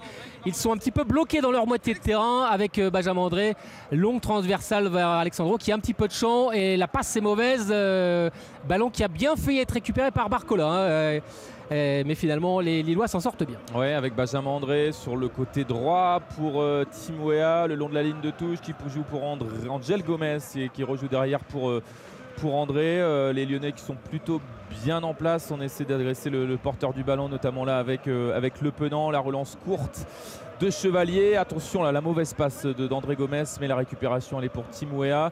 Ils sont assez hauts hein, sur la pelouse des Lyonnais. Là, on voit euh, une ligne de 4 devant, notamment avec Barcola, avec Amin Sarr, avec Ryan Cherki. Juste derrière, il y a Cacré qui joue un peu poste, poste 10. Euh, les Lillois qui ont le ballon avec euh, Lenny Hiro qui donne sur le côté droit pour Tim Weah. Ouais, c'est vrai que pour l'instant, le, pressing lyonnais gêne quelque peu le- les Lillois. Euh, on le sait, hein, les Lillois ont souvent la, la possession depuis le début de saison. C'est une équipe qui aime bien, qui aime faire le jeu. Et c'est vrai qu'en pressant très très haut, eh bien, pour l'instant, les Lyonnais empêchent les, Lillois de, progresser et ils coupent un petit peu les, circuits de, passe avec euh, un débordement côté gauche de Goodmunson. Il va vite, il va vite, mais le centre par contre n'est pas bon. Euh, il va directement en 6 mètres. Et Rémi Rioux euh, qui remplace, hein, euh, qui remplace Anthony Lopez blessé, eh bien, euh, va toucher là son, premier ballon. C'est une remise en jeu du portier lyonnais, remise courte. Allez, on approche de la cinquième minute de jeu ici à la Décathlon Arena, Stade Pierre-Mauroy 0-0 entre Lille et Lyon. Avec ce dégagement de Rémi Haut, mais directement en touche avec une tête d'un Lillois qui est parti en touche. C'est Diomandé qui va la jouer cette touche. Il cherche des solutions. Diomandé, peut-être là un appel de, de, Tolisso, de Le Penant, mais pas de solution. Ça prend du temps là pour la, pour la, pour la touche. Voilà, ça y est, il a trouvé une solution avec, avec Tolisso au niveau, au niveau du, milieu du terrain. Il y a un pressing de Jonathan David là sur, sur Loukeba, obligé de jouer sur le côté gauche. Tagliafico qui essaie d'allonger, mais le ballon est contré par Jonathan Mamba avec une touche pour les euh, Lyonnais qui va être jouée par euh, Taliafico, champion euh, du monde. La touche est longue, elle est euh, pour Sar, euh, petite poussette de Sar, l'arbitre de la rencontre, je ne sais pas si on en a parlé, mais il s'agit de Benoît Bastien, la faute de Sar qui était assez évidente. Et ce sera un coup franc pour les Lillois, très très loin de la, cage de Rémiri ou cependant avec Benjamin André qui repasse par derrière, il a vu Alexandro qui est dans le rond central, qui retrouve Benjamin André qui lève la tête. Et finalement il donne un ballon euh, vers Jonathan David, Jonathan David qui écarte vers Wea qui va peut-être prendre son couloir le long de la ligne de touche, finalement il trouve Bamba, Bamba pour... c'était, c'était, c'était pour Angel Gomez. C'est finalement le ballon qui est perdu et qui arrive directement dans, les gants du portier lyonnais. Il y a de bonnes intentions là côté lillois. Hein. C'est un peu plus difficile pour les, pour les lyonnais de ressortir ce, ballon, se montrer un peu dangereux. Tagliafico le long de la ligne de touche, mais euh, il essaie de, de, jouer loin. Mais il est directement contré par, euh, par, par Jonathan Bamba. Donc Tagliafico qui va jouer cette touche. Alors on rappelle, l'OLC, c'est qui est dixième de Ligue 1. C'est la pire équipe du top 10 contre ses adversaires directs. Le, groupe de Laurent Blanc a battu deux formations devant lui. Il s'agit de Lens et Lille. Euh, par deux fois avec euh, à l'aller une victoire 1-0 avec un but de la casette et puis euh, récemment en Coupe de France en huitième de finale une victoire de Lyon au tir au but avec euh, Benjamin André qui essaie de, qui a trouvé Cabella, Cabella qui a essayé lui de trouver euh, Jonathan Mamba, mais la passe est mauvaise, beaucoup trop appuyé, euh, tout ça dans un petit périmètre et Bamba qui n'a plus contrôlé ce ballon. C'est une nouvelle touche pour les euh, Lyonnais avec le contrôle de la poitrine de Sar qui n'y arrive pas et peut-être une situation intéressante pour les Lillois. Non, c'est perdu avec peut-être une balle de contre euh, pour les euh, Lyonnais avec la remontée de balle de Cacré qui trouve côté droit Barcola. Barcola qui a un petit peu de champ. Il est face à ouais, bonne défense de la part de Goodmunson qui oblige Barcola à s'excentrer vers, la droite. Il l'a empêché de, de repiquer dans l'axe et puis peut-être le contre à avec Goodmunson qui lui pousse trop son ballon ça s'emballe un petit peu et il y aura faute, non, oui. Euh, que décide Monsieur Bastien Ce sera finalement une touche pour les Lyonnais. Il y a eu deux contacts assez, assez, assez, violents là de la part de Goodmunson qui a poussé un petit peu trop loin son ballon qui est venu percuter Tolisso et puis ensuite euh, euh, c'était euh, sur le côté gauche, euh, c'était sur le côté gauche Cabella qui est venu percuter Barcola qui voulait récupérer le ballon, la touche lyonnaise avec attention débordement côté droit Tolisso mais la bonne défense d'Alexandro qui va pouvoir bah, qui va pouvoir dégager ce ballon tout simplement. Le, défenseur euh, brésilien qui remplace Thiago Diallo, on le rappelle, hein, qui s'est fait les croisés la semaine dernière lors du derby face à Lens en première mi-temps. Euh, D'ailleurs, les euh, joueurs du LOSC lui ont rendu hommage hein, au début du match. Pendant l'échauffement, il portait un maillot. Thiago, nous sommes avec toi, le défenseur portugais, donc qui ne rejouera plus puisqu'il a été victime des ligaments croisés avec un ballon pour Taliafico. C'est un petit peu compliqué. Euh, finalement, il s'en sort bien. Il repasse et il redonne le ballon euh, derrière lui euh, à Loukeba. Et un match qui a un petit peu de mal à, à s'emballer. Et oui, le rythme pour l'instant n'est pas très soutenu après 9 minutes ici au stade Pierre-Mauroy. Vous êtes bien sur Europe 1, 0-0 entre le LOSC et l'Olympique lyonnais. On rappelle les enjeux. Hein. Bon, Lyon, il y a bien sûr cette demi-finale de Coupe de France à jouer contre Nantes, mais voilà, au classement, ils sont un petit peu, c'est un petit peu compliqué pour eux de penser à l'Europe, même si, même si en cas de victoire ce soir, ils pourraient revenir à, à 3 points des Lillois. Et bien sûr, pour Lille, eh bien, euh, bah, Lillois, eux, sont vraiment dans la course à l'Europe. Ils pourraient d'ailleurs, en cas de victoire, mettre un petit coup de pression sur les Rennais qui sont juste un point devant eux. On rappelle, les Rennais sont 5 et puis euh, aussi euh, sur les Niçois qui sont juste derrière, 3 points derrière. Donc voilà, les Lillois qui seraient bien inspirés ce soir de s'imposer s'ils veulent en tout cas finir quatrième, cinquième euh, en fin de saison. En tout cas, il vise clairement l'Europe et il faudra en tout cas pour ça battre une équipe de Lyon qui ne réussit pas trop. Hein, à Lille cette saison. Il y a eu euh, la défaite au match aller alors que les Lillois avaient euh, nettement dominé la rencontre. Mais finalement, euh, les Lyonnais se sont imposés quasiment sur leur seule occasion. Et puis aussi ce huitième de finale de, Coupe de France à Lyon. deux erreurs de défense lilloises. finalement, les Lillois reviennent bien dans le match de partout. Et puis des Lillois qui sortent qu'ils se fait sortir après la, séance de, de tir au but. Mais pour l'instant, une équipe de Lyon qui réussit pas du tout à Lille cette saison. Bonne interception de, de et André Gomez qui euh, tarde à relancer et qui perd le ballon. Attention, Tolisso en profondeur pour Yann Cherki, mais la sortie de Lucas Chevalier euh, qui a réussi à capter le, le ballon. Une très belle passe là de de Tolisso pour euh, l'attaquant Ryan Cherki. Il y a eu un rebond, le ballon a fusé, donc il n'a pas eu le temps de récupérer, euh, cette balle. L'attaquant lyonnais, les Lillois qui jouent toujours court hein, avec, euh, cette passe de Euro pour André Gomez. Mais attention parce que Barcola, il est présent, il aurait pu chipper ce ballon. Gudmundsson qui a la balle et qui, prend son temps là pour, pour poser le jeu, qui donne pour André Gomez. on était sur le côté gauche, on passe côté droit avec Timothy Wea qui a un peu de temps, l'américain qui joue le long de la ligne de touche pour Jobamba, le 1-2. Bon, on a du mal à trouver des solutions côté Lillois. Les Lyonnais qui sont plutôt bien en place, notamment au milieu de terrain. C'est euh, assez difficile pour les hommes de Paolo Fonseca. Attention peut-être là euh, la récupération de Bamba avec André Gomez, Angel Gomez, mais non, c'est récupéré par les Lyonnais. Et la faute euh, les Lyonnais qui vont pouvoir se dégager la faute de Cabella sur Tolisso. Ouais, c'est un match pour l'instant verrouillé, cadenassé, il se passe pas grand chose et les Lillois essayent, les, Lyonnais défendent plutôt bien, pressent assez haut et gênent véritablement les, Lillois. Et puis ils vont essayer de, peut-être profiter en ou deux contre. On l'a vu hein, tout à l'heure, cette passe dans la profondeur de, Cherki. Ça, allez, il manquait pas grand chose pour que ça arrive vraiment dans les pieds de l'attaquant. Avec un ballon remonté par Tolisso. Tolisso pour Cacré, c'était bien joué cette balle à la profondeur. Attention, peut-être Barcola qui va se présenter seul face à Lucas Chevalier. Oh, il y a la parade incroyable de Lucas Chevalier qui vient au dernier moment placer le bout du gant. Il voulait, euh, il a éliminé hein, Barcola, euh, Lucas Chevalier. Il a voulu frapper au tout dernier moment. Retour incroyable de Lucas Chevalier qui vient ôter ce ballon chaud vraiment du bout du gant. Mais quelle sortie, quelle sortie euh, de la part de Lucas Chevalier. Et je vous disais, les, Lyonnais qui vont procéder en contre, on l'a vu vraiment un ballon chippé et puis tout de suite dans la profondeur, Barcola qui fait la différence euh, avec sa vitesse. Ouais, c'est un peu une double parade hein, de Lucas Chevalier puisque Barcola est venu le défier en un contre un. Il a réussi presque à l'effacer du bout du gant. Il a pu repousser ce ballon, le portier lillois. Puis ensuite, Barcola a récupéré le ballon, il a tiré. Euh, sur la main directement de, Lucas Chevalier qui a pu s'interposer. Donc double grosse occasion pour les Lyonnais, mais ça fait toujours 0-0 entre Lille et Lyon, 13 minutes de jeu. Et quel arrêt de Lucas Chevalier. Euh, il a tout d'un futur grand, hein, Hugo Lloris qui a, bah, qui a stoppé sa carrière internationale, parlait déjà de lui. Hein, euh, alors qu'il a seulement 21 ans et qu'il est titulaire depuis, bah, depuis seulement le début de saison. Voilà, et il l'a annoncé comme un futur très grand et il dit, euh, il a même carrément annoncé qu'il verra, euh, qu'il sera en équipe de France, même s'il est déjà en équipe de France Espoir.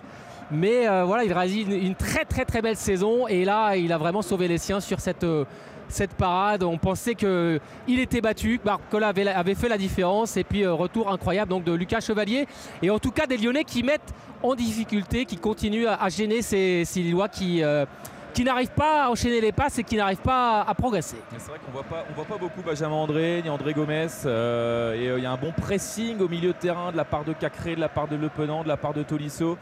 Donc ils sont gênés ces Lillois. Ils n'arrivent pas à développer leur jeu en passe courte, euh, incisifs sur les, sur les attaques. Attendons peut-être ce long ballon pour euh, Bamba, le centre de Bamba. Et c'est pour personne. La récupération de Jomandé qui est pressée par Cabella qui dégage un peu en catastrophe. Diomandé, la tête de Barcola, non, c'est récupéré par les Lois, par Goodmunson. Il voulait récupérer ce ballon le long de la ligne de touche, mais ça part directement en, touche. La récupération pour les Lyonnais avec euh, Diomandé à la touche pour Tolisso, le contrôle, il essaie de changer directement, mais euh, là c'est un Lillois, c'est Timothy qui récupère le ballon, il est au niveau du rang central, il donne pour Angel Gomez, Angel Gomez qui écarte sur le côté gauche pour euh, Goodmunson, un contrôle, il a un peu d'espace, euh, l'arrière gauche, il déborde, il centre à ras de terre pour David qui glisse le ballon pour Cabella. Le 1-2, c'est bien joué, attention, attention, peut-être l'occasion pour les Lillois, mais non, le mauvais contrôle de Cabella et le dégagement des Lyonnais. Ouais, 14 minutes euh, de jeu, 14 minutes et 30 secondes pour être précis ici au stade Pierre-Mauroy. Toujours 0-0 entre le LOSC et l'Olympique lyonnais. Euh, match d'ouverture de la 27e journée de Ligue 1. Les Lillois à l'attaque avec Bamba, côté droit. Bamba qui va peut-être centrer. Voilà qui est fait. Centre au premier poteau. C'est repoussé par la défense lyonnaise. Ouéa qui va essayer de récupérer ce ballon. Il y a le pressing de Cherki euh, qui est un petit peu bloqué par Yoro. Et les Lillois qui ont le ballon, ils sont dans la moitié de terrain lyonnaise avec Alexandro qui lève la tête. Il va peut-être trouver une solution côté gauche euh, pour Goodmunson qui temporise. Il euh, trouve Cabella, le contrôle un petit peu long de Cabella, mais il a toujours euh, le ballon. Cabella, il est surtout pressé par Cacré. Il est obligé de, ouais, de repasser par sa charnière centrale et par Ligny. Ouais, il y a Niro qui glisse ce ballon pour Lucas Chevalier, auteur d'une double parade à la 12e minute. hein, ce débordement, ce, ce face-à-face entre Barcola et Lucas Chevalier. Et finalement, c'est le portier lillois qui a eu le dernier mot, qui a poussé le ballon de la main. Puis euh, Barcola a récupéré le ballon. Une frappe, nouvelle fois repoussée par Lucas Chevalier. Deux énormes occasions pour les Lyonnais, mais ça fait toujours 0-0 entre Lille et Lyon. Le ballon dans les pieds lillois avec Alexandro, qui a un peu d'espace, euh, le Brésilien, qui euh, fait un appel, qui, euh, qui demande à ses milieux de terrain de décrocher ses choses faites avec, euh, avec Cabella pour David, mais la récupération elle est lyonnaise avec Tolisso qui glisse le ballon pour Barcola, il s'en sort bien. Il était face à deux obligé de rejouer derrière pour Lovren. Avec les Lyonnais, Lovren, Lovren qui s'appuie sur Loukeba, Loukeba pressé, euh, la montée de Bamba, euh, le ballon qui revient dans les pieds de Rémi Rio, tout de jaune vêtu, euh, le long dégagement, beaucoup trop long. Et ça va permettre aux Lillois et à Lucas Chevalier qui voilà, déserte sa surface de réparation. Il va aller prendre ce ballon et gagner quelques mètres. C'est vrai que les Lyonnais sont positionnés. bon, c'est vrai qu'ils pressent le porteur du ballon, mais là, sur euh, la prise de balle de Lucas- Chevalier, ils étaient assez loin et il a pu euh, gratter quelques mètres là, Lucas Chevalier, sans être attaqué. La sortie de balle et ils euh, ont tout de suite perdu le ballon. Les Lillois, c'est vrai qu'on les reconnaît pas trop hein, ce soir. D'habitude, ils sont assez fringants dans le jeu. Euh, Ils ont vraiment la possession, on voit de, belles combinaisons. Et ce soir, c'est euh, assez compliqué pour le, pour le moment. En tout cas, une équipe lyonnaise qui, met- en, voilà, qui met en difficulté cette équipe nordiste. Ouais, il y a un bon pressing des Lyonnais. Les Lillois, il y a pas mal de déchets, donc c'est assez compliqué. Euh, attention peut-être avec euh, ce ballon sur le côté gauche, Goodmunson, mais non, le ballon il est sorti. Ouais, voilà, il y a une mauvaise passe là de Cabella pour Goodmunson. C'est compliqué pour les Lillois sur ces euh, 17 premières minutes, 0-0 entre Lille et Lyon. Euh, une énorme occasion, deux énormes occasions pour les Lyonnais avec cette double parade de Lucas Chevalier. On le rappelle, les Lyonnais qui sont plutôt bien en place finalement, qui arrivent à gêner le milieu de terrain lillois. Et on a du mal à voir, hein, notamment Jonathan David, on a du mal à voir euh, Bamba euh, également. Euh, Euro qui joue court pour attention la mauvaise passe là d'André d'André Gomez là mais la récupération de Lenny Euro très mauvaise passe du milieu de terrain euh, portugais la récupération de, de Euro qui dégage un petit peu en catastrophe c'est assez étonnant hein, quand on connaît la, qualité technique de l'ancien du Barça et, et d'Everton, André Gomez, hein, qui vraiment nous régale là depuis quelques semaines. Euh, c'est un joueur qui techniquement est vraiment au-dessus de la moyenne. Euh, là, mauvaise prise d'information de la part d'André Gomez et ça. Il a un petit peu joué avec le feu là, ça a failli coûter très cher au LOS cette perte de balle et c'était vraiment pas loin de sa surface de réparation. Et ils se sont rachetés tout de suite derrière les Lillois, mais ça a failli coûter très cher. Avec le ballon dans les pieds de Rémi Rioux qui euh, a trouvé Tolisso et euh, le ballon qui est perdu cette fois par les Lyonnais avec peut-être Cabella à l'entrée de la surface de réparation. Jonathan David le, qui pousse trop son ballon. Le, ouais, euh, la mauvaise conduite de balle de la part du, du Canadien et les Lyonnais avec Cherki sont à l'attaque. Allez, Cherki sur le côté gauche et à côté de lui il y a euh, débordement De Loukeba, ouais. Loukeba, le centre de Loukeba pour la tête de Barcola, ça passe juste au-dessus de la tête de l'attaquant euh, euh, lyonnais, mais la récupération de Cacré sur le côté droit avec Cherki, une talonnade pour, euh, pour, euh, pour Tolisso, le centre pour Loukeba et le ballon est-ce qu'il est touché? Non, s'il est touché. Il est touché, non, il n'est pas touché. Ça fera 6 mètres pour les Lillois qui vont pouvoir se dégager. Ouais, tout est parti de, de ce mauvais contrôle hein, de, de- de Jonathan David, l'attaquant lillois, dans la surface de réparation euh, lyonnaise. Il y a une contre-attaque lyonnaise qui sont très tranchants. On rappelle le score ici à la Décathlon Arena Stade Pierre-Mauroy 0-0 entre Lille et Lyon, 20 minutes de jeu. Europe 1 Sport, Lionel Rosso. Comme chaque soir sur Europe 1, les grands événements, les débats, nos mini-débats d'ailleurs dans quelques instants avec euh, nos experts, Nabil Djelit et Cédric Chasseur, l'analyse en direct également, le micro ouvert pour nos commentateurs Sébastien Bouet, Maximilien Carlier, Lille, Lyon 0 à 0 dans cette rencontre euh, sur Europe 1. Ils interviennent à tout moment s'il se passe quelque chose d'important. En attendant, petit coup d'œil également sur les résultats à l'étranger. Ce ne sont pas les plus belles affiches, on convient ce soir, mais en Espagne, 0-0 après un quart d'heure de jeu entre Cadix et Retafe. En Allemagne, Bochum mène à la pause sur la pelouse de Cologne sur le score de 1 à 0. Et puis en Italie, la Spezia et l'Inter, on est à la demi-heure de jeu, sont à égalité 0-0. Bon match également en au Portugal où le Porto et Estoril sont à égalité? 0-0. Mais cela vient de démarrer il y a à peine seulement 5 minutes. Nabil Gélit, votre regard sur ce début de rencontre entre Lille et Lyon, deux équipes qui ont à peu près le, même profil par rapport à leur classement, les mêmes ambitions peut-être, et qui sont, j'ai envie de dire, au second étage des ambitions européennes. Oui. Hein, des, grosses équipes en tout cas de, de notre championnat. On est peut-être dans un round d'observation. Heureusement que Chevalier, le gardien lillois, est intervenu de belle manière. Oui, il, a été, euh, il a été décisif face à Barcola, qui est un joueur qui s'installe. Hein, euh, c'est un choix fort de, Laurent Blanc sur, euh, sur le côté avec le départ de Toko Ekambi qui lui permet d'exprimer ses, qualités. Bon, de toute façon, du côté de, Lyon, on joue la carte jeune. Maintenant, quand on voit le triumvirat en attaque, Cherki, Sar et Barcola, on voit que l'OM est une. pardon, l'OL, pas l'OM on voit que l'OL est une équipe en fait qui, euh, qui est en fait en construction et qui parie surtout sur euh, l'avenir. On verra si ça marche ou pas. Vous avez raison, c'est deux équipes miroirs en 4-2-3-1 qui jouent un peu de la même manière, de manière euh, libérée, qui n'hésitent pas à relancer court et qui travaillent notamment sur, les côtés parce qu'il y, a de la, qualité. Maintenant, il y en a pour, Lille, j'ai envie de dire, c'est pas que c'est c'est normal, c'est surtout pour Lyon que c'est pas normal d'être maintenant en deuxième division du football français, si je peux me permettre. Parce que même s'ils sont rentrés dans le rang depuis un moment. Huitième au classement. Oui. Au moment où on parle, tandis que Lille est sixième. Voilà, concrètement, euh, Lyon, c'est devenu une équipe anonyme du championnat de France, quasiment. C'est-à-dire que dans le football, si je puis me permettre, vaut mieux être soit tout en haut, soit tout en bas. Tout en haut, on parle de vous, tout en bas, on parle de vous. Être dans le ventre mou, bah, c'est commencer un peu à disparaître des, euh, radars. Sauf si euh, vous êtes une équipe promue comme Toulouse et que vous faites une bonne saison, vous êtes dixième, oh, c'est fantastique, oh, bah, ils travaillent bien, etc.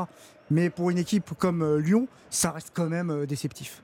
C'est une saison euh, échec déjà pour l'Olympique lyonnais avant même qu'elle soit terminée. Cédric Chasseur avec le recrutement, avec le matériel qui est celui de Laurent Blanc, même si ce n'est pas lui qui a recruté en début de saison, on le rappelle, c'est une saison qui sera forcément une saison d'échec. Ce sera un échec s'ils ne gagnent pas la Coupe de France. S'ils gagnent la Coupe de France, ils auront l'Europe, ce qui était leur objectif en début de saison.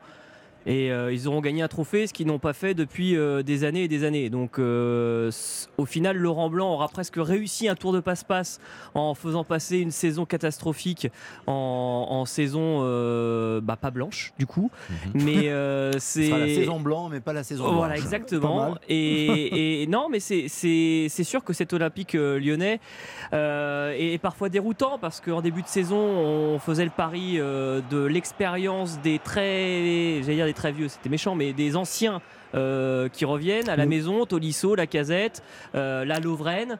Euh, mais au final, c'est surtout les, jeunes du centre de formation qui font la différence du côté de, de l'Olympique lyonnais.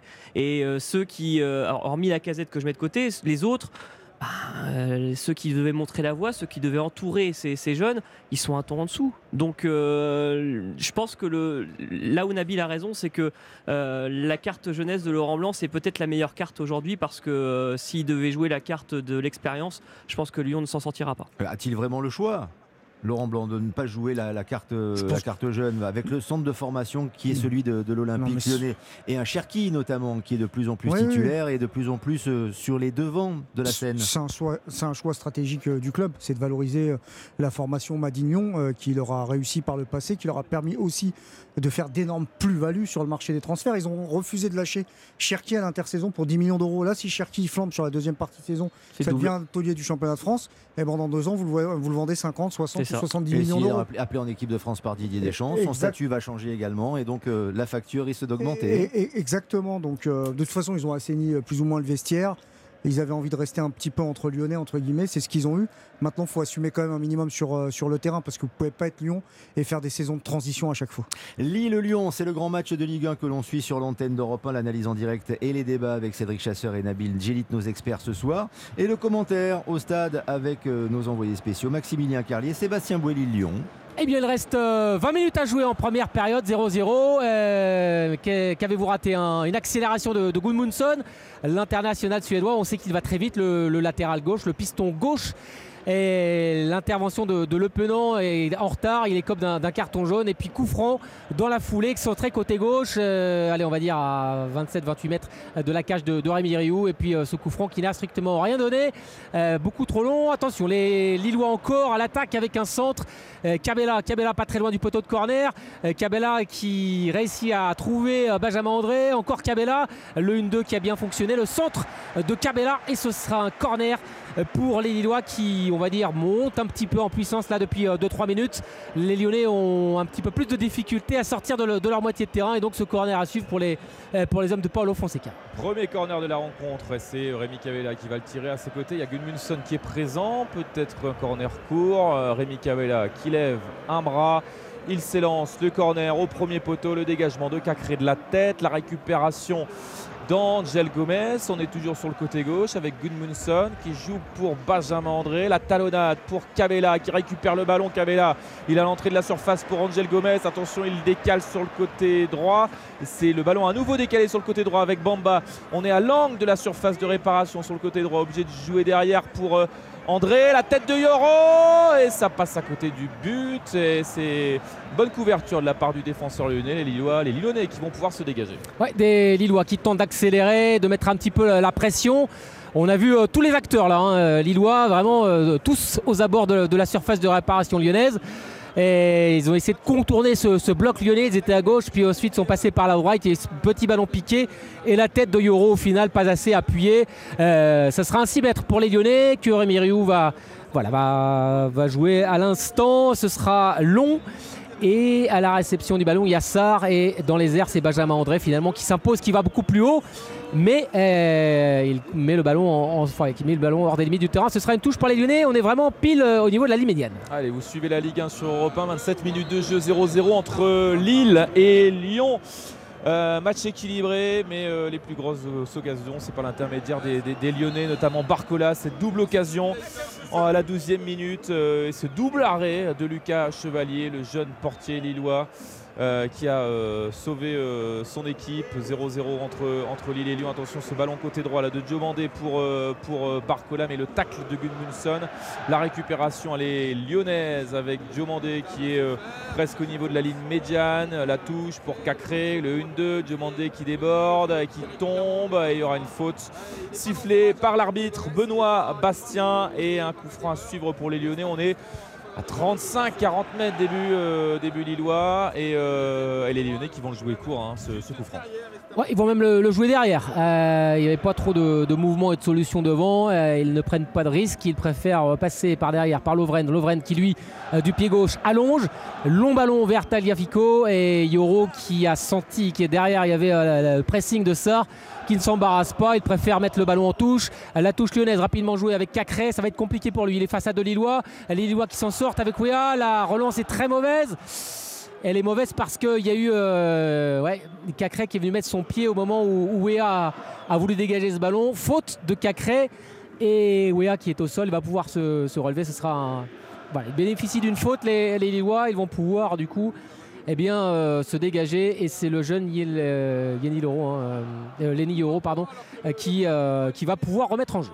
17 ans, Lenny Euro qui euh, la défense lilloise qui, euh, qui est décimée hein, pour cette rencontre. On le rappelle, Thiago Diallo absent qui s'est fait les croisés. Euh, Diakité qui est absent, Ismaili qui est absent, le capitaine José Fonté, 39 ans, euh, qui est absent également, gêné aux inducteurs. Donc c'est assez compliqué pour, euh, pour, les Lillois avec une défense pas inédite mais expérimentale. Lenny Euro, Alexandro, ils ont joué une fois ensemble, c'était en Coupe de France, une victoire de Lille face à 3 de buts à 0.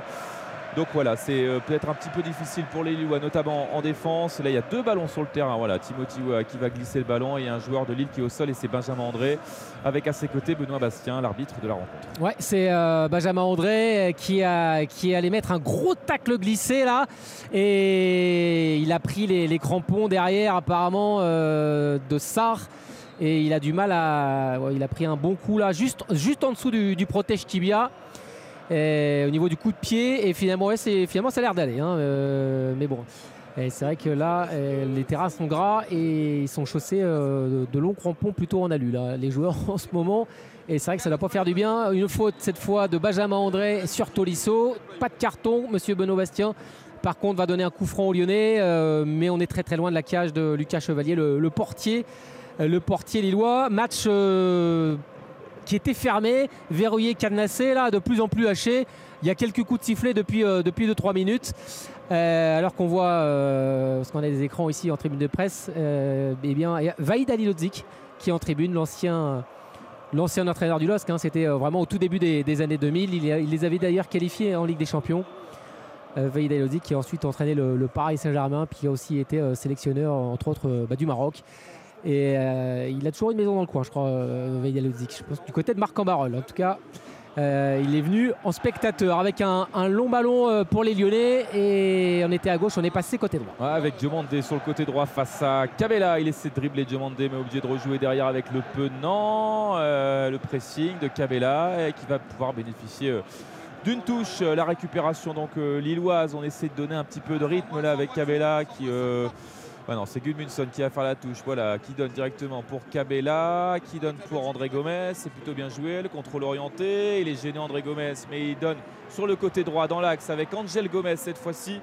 Angel Gomez qui temporise un petit peu, qui glisse le ballon pour Timothy Weah. Le contrôle, le centre au niveau du point de pénalty et le dégagement de la tête de Diomandé directement pour Barcola et euh, peut-être contre-attaque à suivre pour les Lyonnais.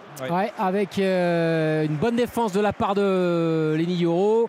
C'était un ballon pour Sarr et bonne lecture là de la part de Lignoro, du jeune Lignoro, euh, qui a pris les, les devants et qui est venu, euh, qui a empêché hein, euh, bien de s'emparer du ballon. C'était une balle de contre.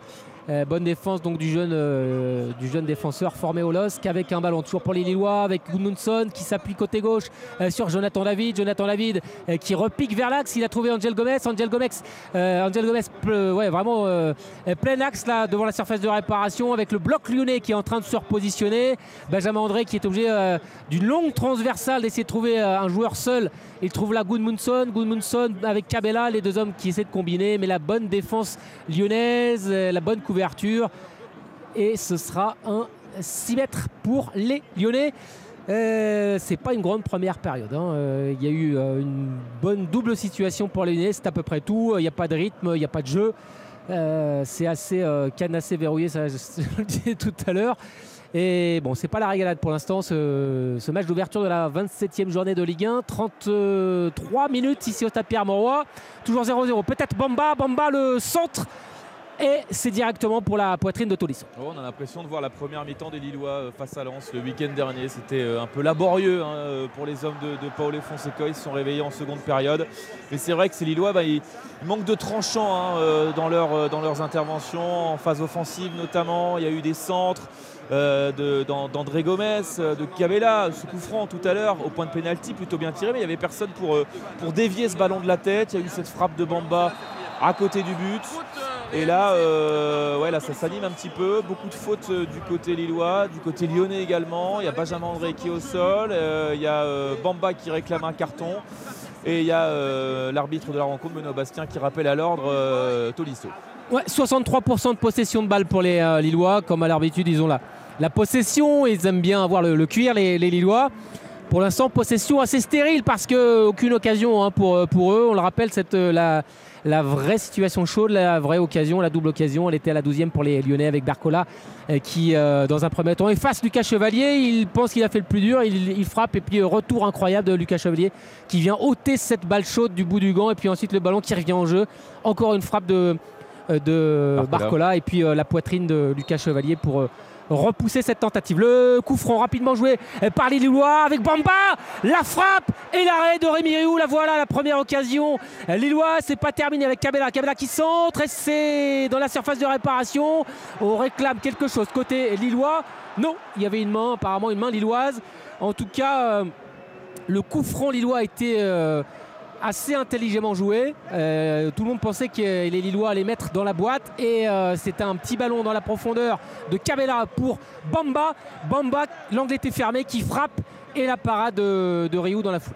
Ouais, difficile de mettre un but, hein, vu l'angle. C'est Ouais, vrai que très, ça- très fermé. ça fermé hein, quand même. Et euh, la bonne intervention de, de Rémi Rioux, hein, Rémi qui remplace Anthony Lopez qui a une fracture du doigt. C'est la deuxième titularisation pour le, le portier lyonnais. Cette première occasion lilloise euh, qui intervient tout de même à la euh, 34e minute. Cette première frappe cadrée pour les Lillois par l'intermédiaire de Jonathan Bamba. Le dégagement de Rémi Rioux. Mais il y aura euh, un nouveau coup de sifflet de l'arbitre de la rencontre Benoît Bastien pour cette faute de Cherki sur. Ouais, euh, là c'était c'était Amin Sarr et c'était ça hein, et, et Benoît Bastien qui allait le voir et qui a dit une fois deux fois là c'est la troisième fois il n'y aura pas de quatrième fois la prochaine fois ça sera carton. C'est vrai qu'ils jouent assez musclés les Lyonnais ce soir. Il y a pas mal de il y a pas mal de contacts. Et c'est vrai que Benjamin André qui d'habitude en, en donne hein, en donne pas mal euh, bah là il en prend aussi beaucoup hein, des coups ce soir.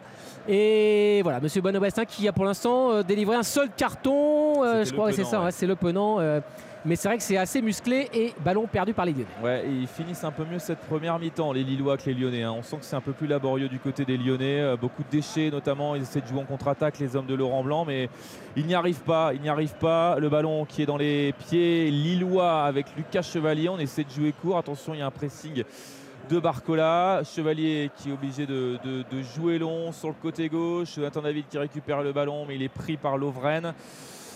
Et il y aura une nouvelle faute, euh, sifflée par Benoît Bastien, et ça joue vite avec euh, Cacré qui est à 30 mètres, plein axe, le tacle de Benjamin André, la récupération lilloise et peut-être la contre-attaque avec Jonathan Mamba sur son côté droit. Bamba qui va peut-être insister côté droit. Il y a le retour de Le Penant, c'est du 1 contre 1. Finalement, il trouve Angel Gomez. Angel Gomez. euh, qui a-t-il ouais, Un coup de sifflet de Monsieur Bastien parce qu'Angel Gomez, en voulant euh, protéger sa balle, il y avait euh, le pressing de Taliafico. Voilà, c'est c'est retourné et euh, au passage, il lui a mis euh, une main au visage. Et Taliafico qui s'est arrêté net et ça n'a pas échappé à, l'arbitre de la rencontre. Euh, voilà, faute logique et coup franc à suivre. Enfin, coup franc. C'est vrai que les- c'est- ils, sont, ils sont dans leur moitié de terrain, les Lyonnais, mais une remise en jeu pour les Lyonnais avec Loukeba, Loukeba pour Lovren, Lovren qui coulisse côté droit et Amin Sarr. Et, non, c'était pour Barcola. Barcola qui n'arrive pas à contrôler ce ballon. Ce sera une touche pour les euh, Lillois, mais en tout cas que d'approximation.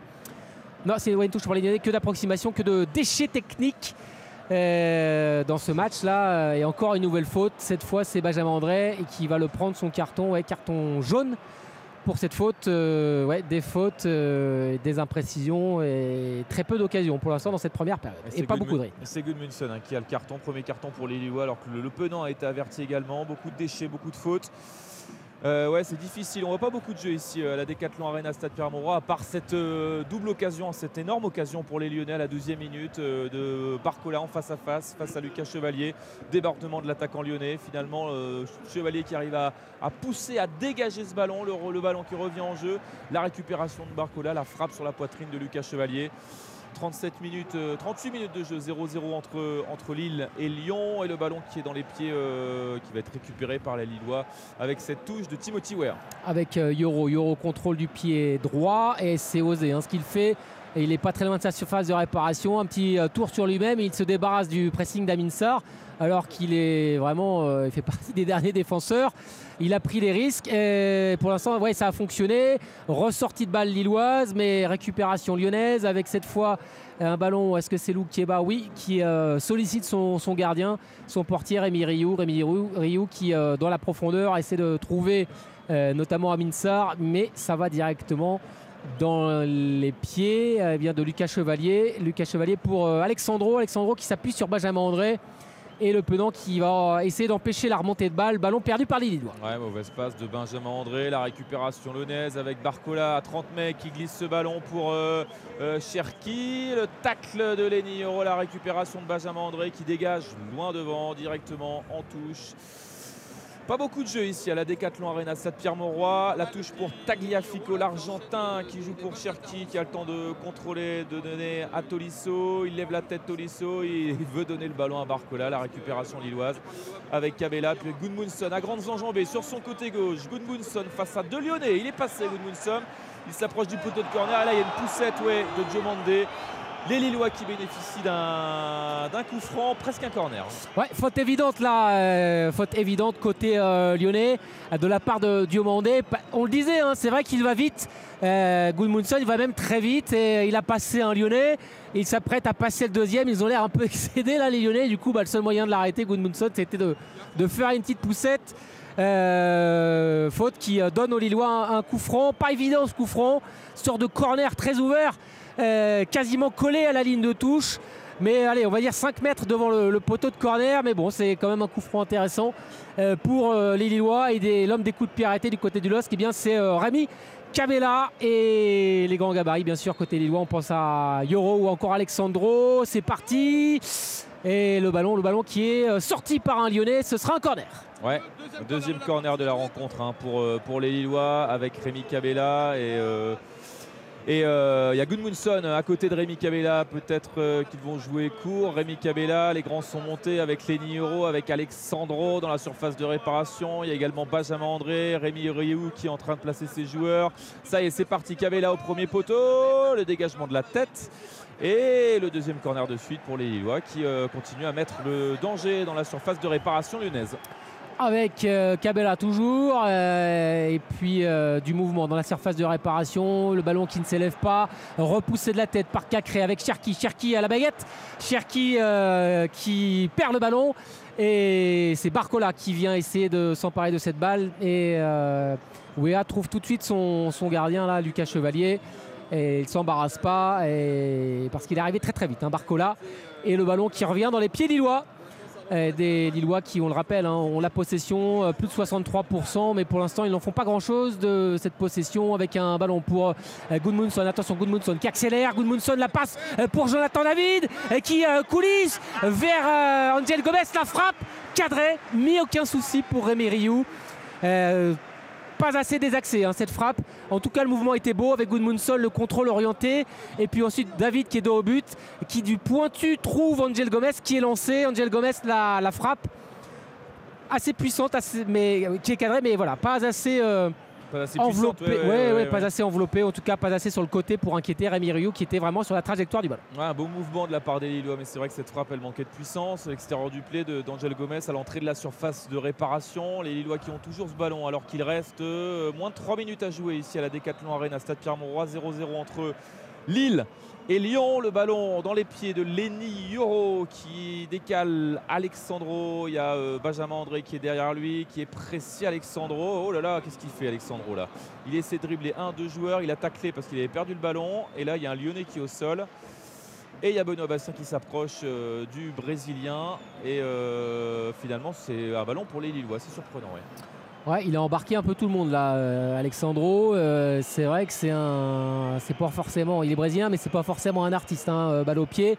C'est surtout un, véritable guerrier. Il le disait, Rémi Cabella.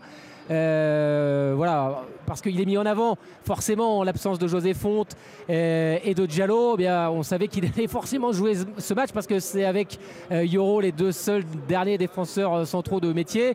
Et il disait, bah, Alexandro, il est tellement rugueux dans les contacts, dans les contacts euh, que bah, on n'y va plus quoi. On n'y va plus, il fait vraiment très très mal. Il est très dur sur l'homme euh, à l'entraînement. Donc euh, bah, moi je lui fais confiance pour, le match qu'il va jouer ce soir contre Lyon. Et là on l'a vu.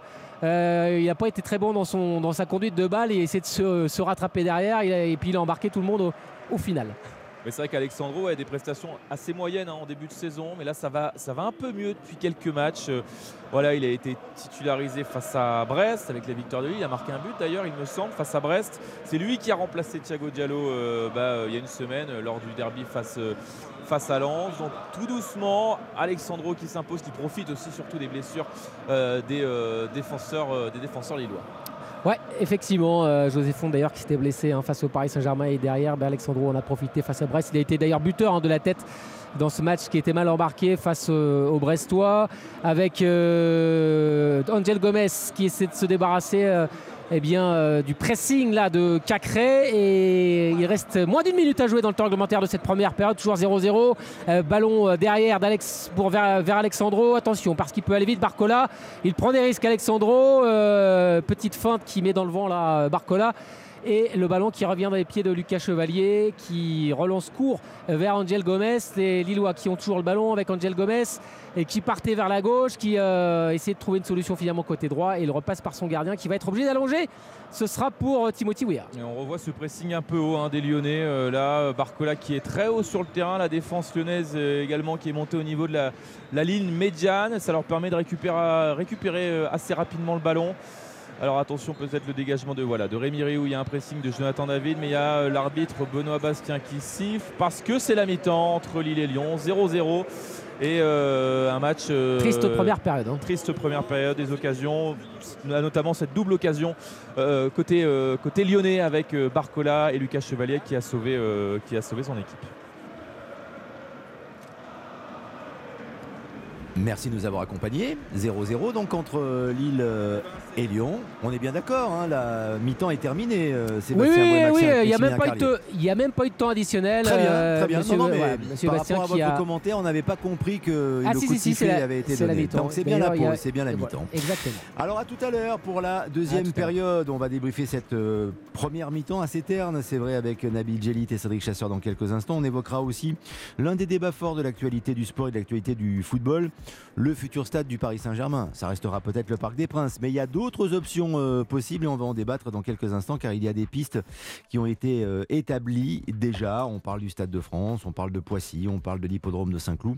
On vous dit tout ça dans quelques instants avec euh, Nabil et, Cédric. Petit coup d'œil également sur les matchs à l'étranger. En Espagne, on approche de la mi-temps 0-0 entre Cadix et Retafe.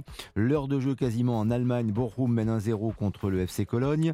Et c'est la pause en Italie entre la Spezia et l'Inter 0-0. Tandis qu'au Portugal, après quasiment une demi-heure de jeu, le FC Porto mène 1-0 face à Estoril. Tous les soirs, 7 jours sur 7, Europe 1 Sport avec Lionel Rousseau. La grande soirée sport, la grande soirée football, comme chaque soir, vous le savez, sur Europe 1, entre 20h et 23h, les grands événements, les grands débats, l'analyse euh, en direct ou l'analyse euh, tout court. Et c'est maintenant, d'ailleurs, avec euh, Nabil Gélit, avec Cédric Chasseur, avons d'évoquer, comme promis, d'ailleurs, les possibilités d'hébergement de stade pour le Paris Saint-Germain s'il ne venait à ne pas rester au Parc des Princes. En quelques mots quand même sur cette première période, assez terne en effet, mais la faute à qui Nabil Gélit Parce que c'est souvent le cas avec l'Olympique lyonnais tout de même, hein, qu'il y ait des matchs fermés et qu'il ne se passe pas grand-chose. En tout cas, on n'a pas souvenir de mémoire euh, de rencontres très spectaculaires. Non, non, mais c'est vrai que dans la semaine, on a eu des matchs de Ligue des Champions, donc euh, on a vu euh, des matchs d'une autre intensité. Ah Là, oui. c'est vrai que c'est un peu le. Un peu le choc des cultures, si vous voulez, euh, sans être trop, Oui, il y a euh, deux trop stades- méchant. deux stades, deux ambiances. Non, mais vous avez une équipe qui est, en, euh, une jeune équipe lyonnaise. Vous savez, quand vous regardez le banc de touche de Lyon, il y a la casette, Awar et Dembélé. Dans un monde normal, ça devrait être des titulaires et Bien des sûr. joueurs importants du championnat de France. C'est un choix stratégique de la part de Lyon, on l'a dit tout à l'heure. C'est des jeunes, donc bah, des jeunes, c'est pas toujours régulier, c'est perfectible. Et cette équipe euh, lyonnaise, bah, en fait, elle travaille pour, euh, pour l'avenir. La qualité du spectacle ce soir, elle est plutôt, est plutôt décevante, mais après, bah, c'est un pari pour, euh, pour plus tard. Ces joueurs-là, on les retrouvera ensuite avec plus de densité, plus d'épaisseur dans les semaines, dans les mois à venir. Ensuite, bah, Lille est un petit peu décevant. Euh, moi, j'espère qu'il va y avoir un petit peu de coaching de la part de Paulo Fonseca. Pourquoi pas Ounas, qui revient de blessure, ou Zergova sur le, côté, si- euh, s'il est là. C'est des, joueurs qui sont capables de, dynamiter un, match. Je trouve que cette équipe lyonnaise, elle, ronronne un petit peu. Elle petit, euh, un petit peu. Elle va moins vite que d'habitude. Il y a trop de touches de balles, notamment. Mais je vais être honnête avec vous. Euh, J'étais à deux doigts de télécharger un podcast euh, Europe 1 euh, pendant la mi-temps pour, Ouais. pour me dire tiens, euh, ça peut être sympa. Quoi. Non, parce que là, c'est là, Ah oui, c'est une vraie purge. Quoi. Là, pour l'instant, on est sur un, ma- un match au bout de l'ennui. Alors, ce que je vous propose, Ouais. justement, bah, c'est de podcaster pourquoi pas Patrick Sabatier Ah. qui fait revivre cinq temps forts de la vie d'un invité qu'il reçoit en compagnie de deux auditeurs. Au programme Jeux, Révélation, Confidence et Bonne Humeur. Et d'ailleurs, ce dimanche, ce sera peut-être votre podcast, mon cher. Nabil, de 17h à 18h sur Europe 1.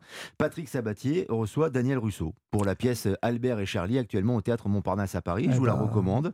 Et vous pourrez jouer également, en plus du podcast, euh, dans l'invité en question avec Patrick. Laissez vos coordonnées au 39 21 0,50 centimes la minute et Europe 1 vous rappellera bien sûr. C'est bien Ah, ça, merci, il est euh. corporate en plus, euh, Nabil Gélit. Avant d'enchaîner d'ailleurs, tiens, sur les stades de- du Paris Saint-Germain ou sur l'hébergement futur du, du, PS du PSG, un mot sur Lille et peut-être sur Chevalier, ce gardien du LOSC, Cédric Chasseur, qui confirme. Oui, il, est, euh, c'est, il, a, il a quand même sauvé euh, euh, la première mi-temps euh, lilloise avec euh, l'arrêt. Je vous arrête, Cédric. Il a sauvé Christophe Galtier, cheva- chevalier pour l'instant. C'est ce qu'il a réussi au Parc des Princes, avec son mauvais placement sur le coup franc de Messi.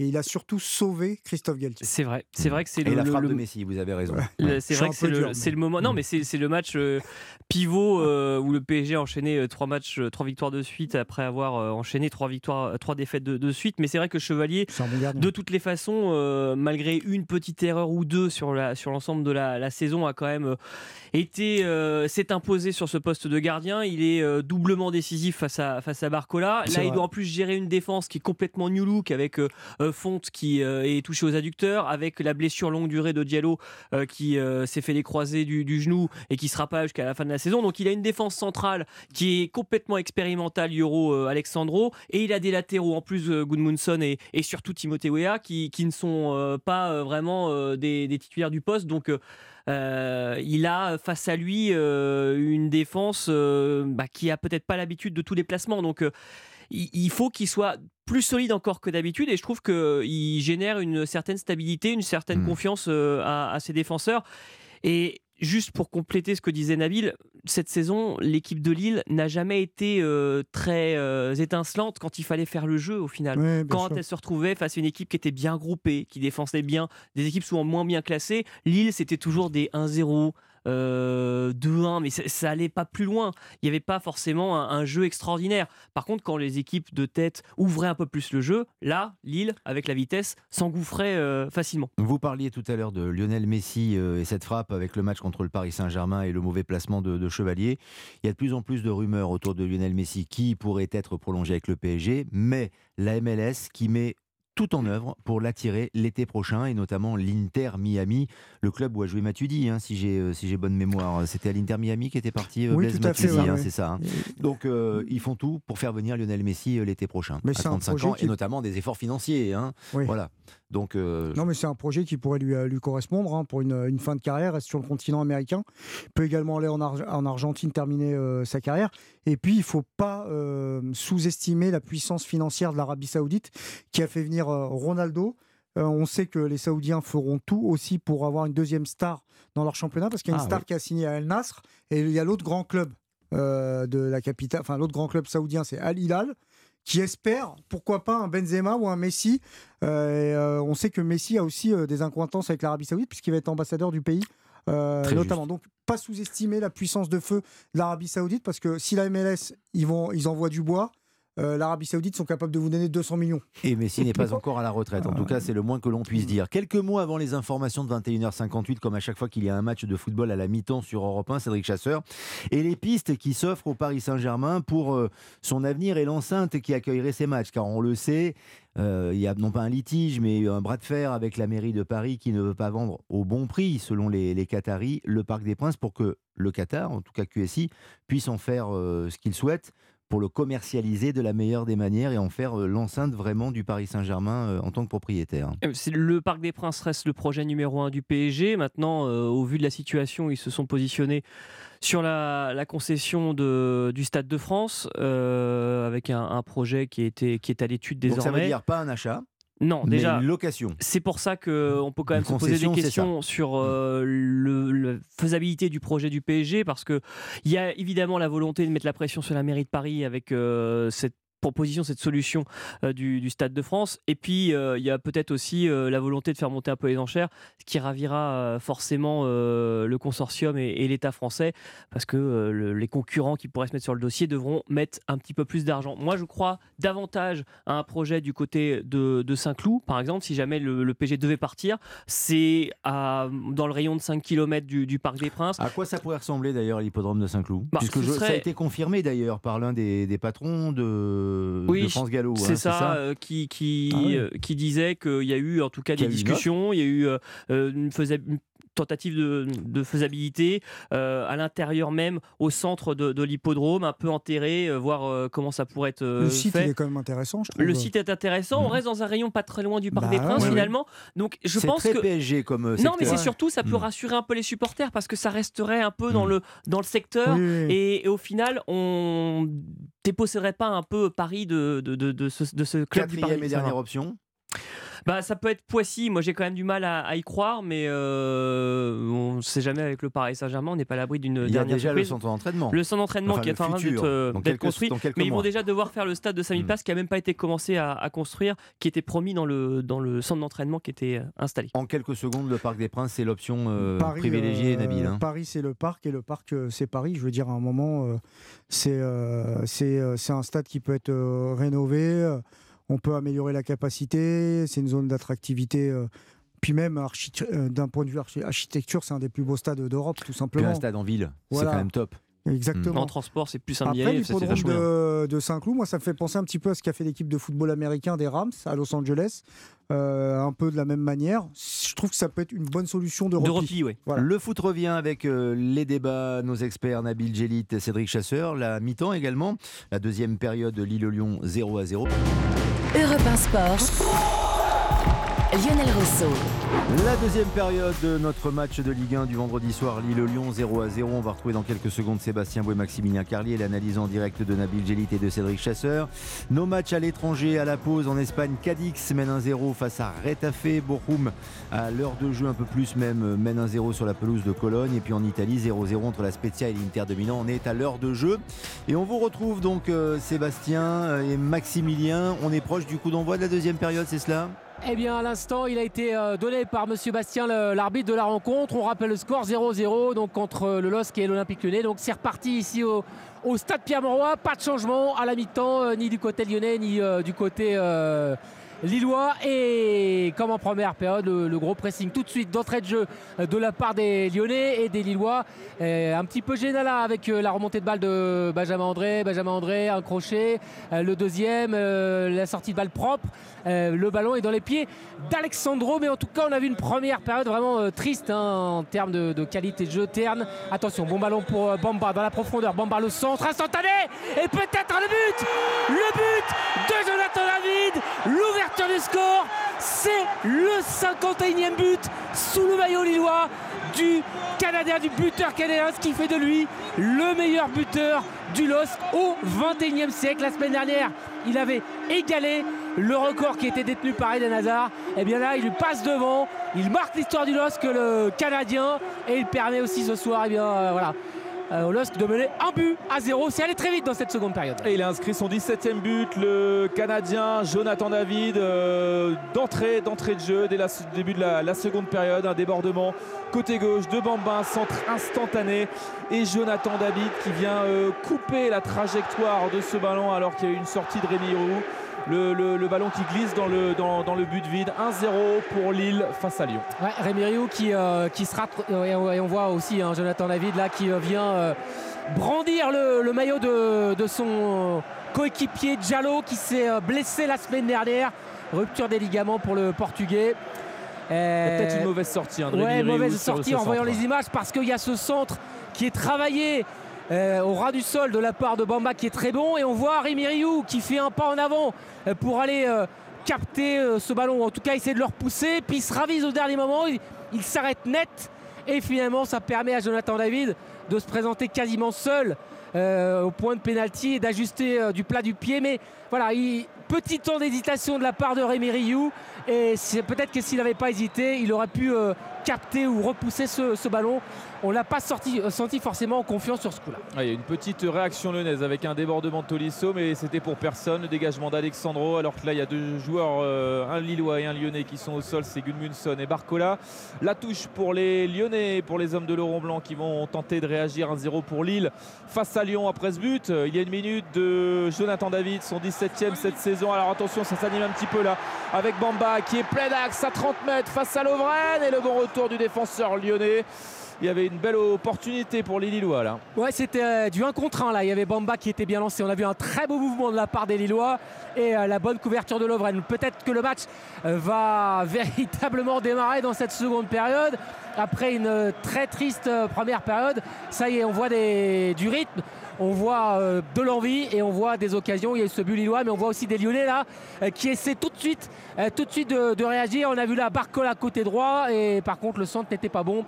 Il va directement en, touche, mais ça va obliger les Lyonnais aussi à, sortir hein, et à prendre des risques. et les Lillois qui ont le ballon avec euh. Et pour l'instant, avec cette victoire lilloise, si elle est amenée à se confirmer, Lille qui dépasserait Rennes, c'est la bonne opération au classement, hein, qui reviendra à 3 points du podium. Alors qu'il y a un joueur euh, lillois qui est au sol, et c'est euh, Jonathan Bamba hein, qui a été euh, séché par un joueur lyonnais, Grimace, l'attaquant lillois. Alors qu'on revoit ce but lillois, cette bonne passe de Cabella dans la profondeur sur le côté gauche pour Bamba, ce centre du pied gauche et du bout du pied. Et ben Jonathan David qui, euh, qui, touche ce ballon, qui le dévie et le ballon qui file dans le but. 1-0 pour Lille face à Lyon. Le ballon qui est dans les petits Lillois avec euh, Goodmanson qui joue derrière pour Alexandro. avec un ballon pour Yoro Yoro euh, pour Benjamin André.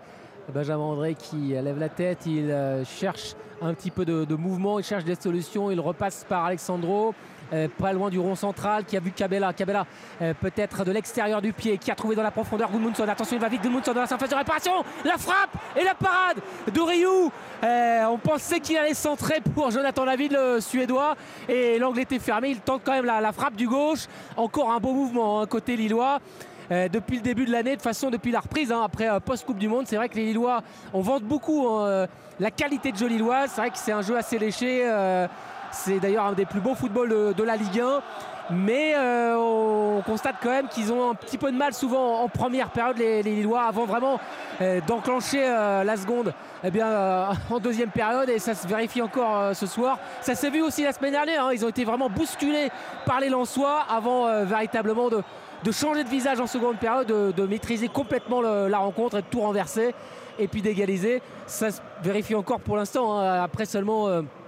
euh, 5 minutes sur seconde période, c'est vraiment un tout autre visage euh, du LOSC. qu'on a déjà eu ce but et puis on a de beaux mouvements qu'on voyait pas forcément en première période. Et puis Lille qui a failli inscrire le deuxième but, hein, euh, cette frappe de Goodmunson qui euh, aurait pu peut-être décaler pour Jonathan David. hein. il réclamait le ballon, l'attaquant canadien, mais il a préféré frapper Goodmunson et ce bel arrêt de, de- de Rémi Rioux 1-0 pour Lille face à Lyon. On joue la 50e minute, la 50e minute et euh, le ballon qui est pour les Lyonnais avec Diomandé euh, qui cherche une solution, qui donne pour euh, Amin Sarr qu'on n'a pas trop vu en première période avec Cacré, c'est plutôt bien joué le mouvement. Barcola à l'angle de la surface de réparation et c'est contré, c'est récupéré par Lucas Chevalier qui repousse le ballon. Non, c'est dans, dans les mains du, portier lillois qui euh, va prendre son temps pour, pour rejouer. Les Lyonnais qui sont assez hauts, hein, comme en première période, euh, et qui vont tenter de gêner euh, cette défense lilloise et, lilloise et ce milieu de terrain notamment.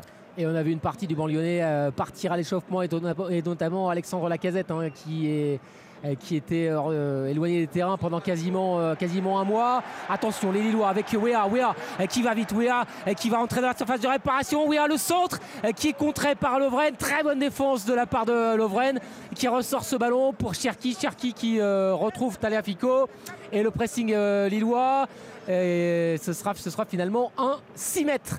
Mais c'est vrai que dans les couloirs, bon, ils sont pas forcément, en tout cas, ils sont pas, en tout cas, je parle pour eux, hein, euh, pistons latéraux de, métier, mais là aussi bricole avec les absences de, de Diakité, euh, notamment Eddie Smiley. Paulo Fonseca qui a mis euh, deux joueurs très offensifs, hein, parce que lui d'habitude il jouait vraiment attaquant, et qu'il a mis dans le couloir droit, et Gudmundsson qui peut jouer ailier comme euh, piston, et c'est vrai que ça apporte énormément de vitesse dans, les couloirs. On l'a vu tout à l'heure avec Gudmundsson, on l'a vu à l'instant avec Wea. Ouais, avec le ballon dans les pieds de, de, Cherki, mais il se fait sécher Cherki par euh, Angel Gomez et Benoît Bastien qui sifflent faute. Les Lyonnais qui vont pouvoir se dégager.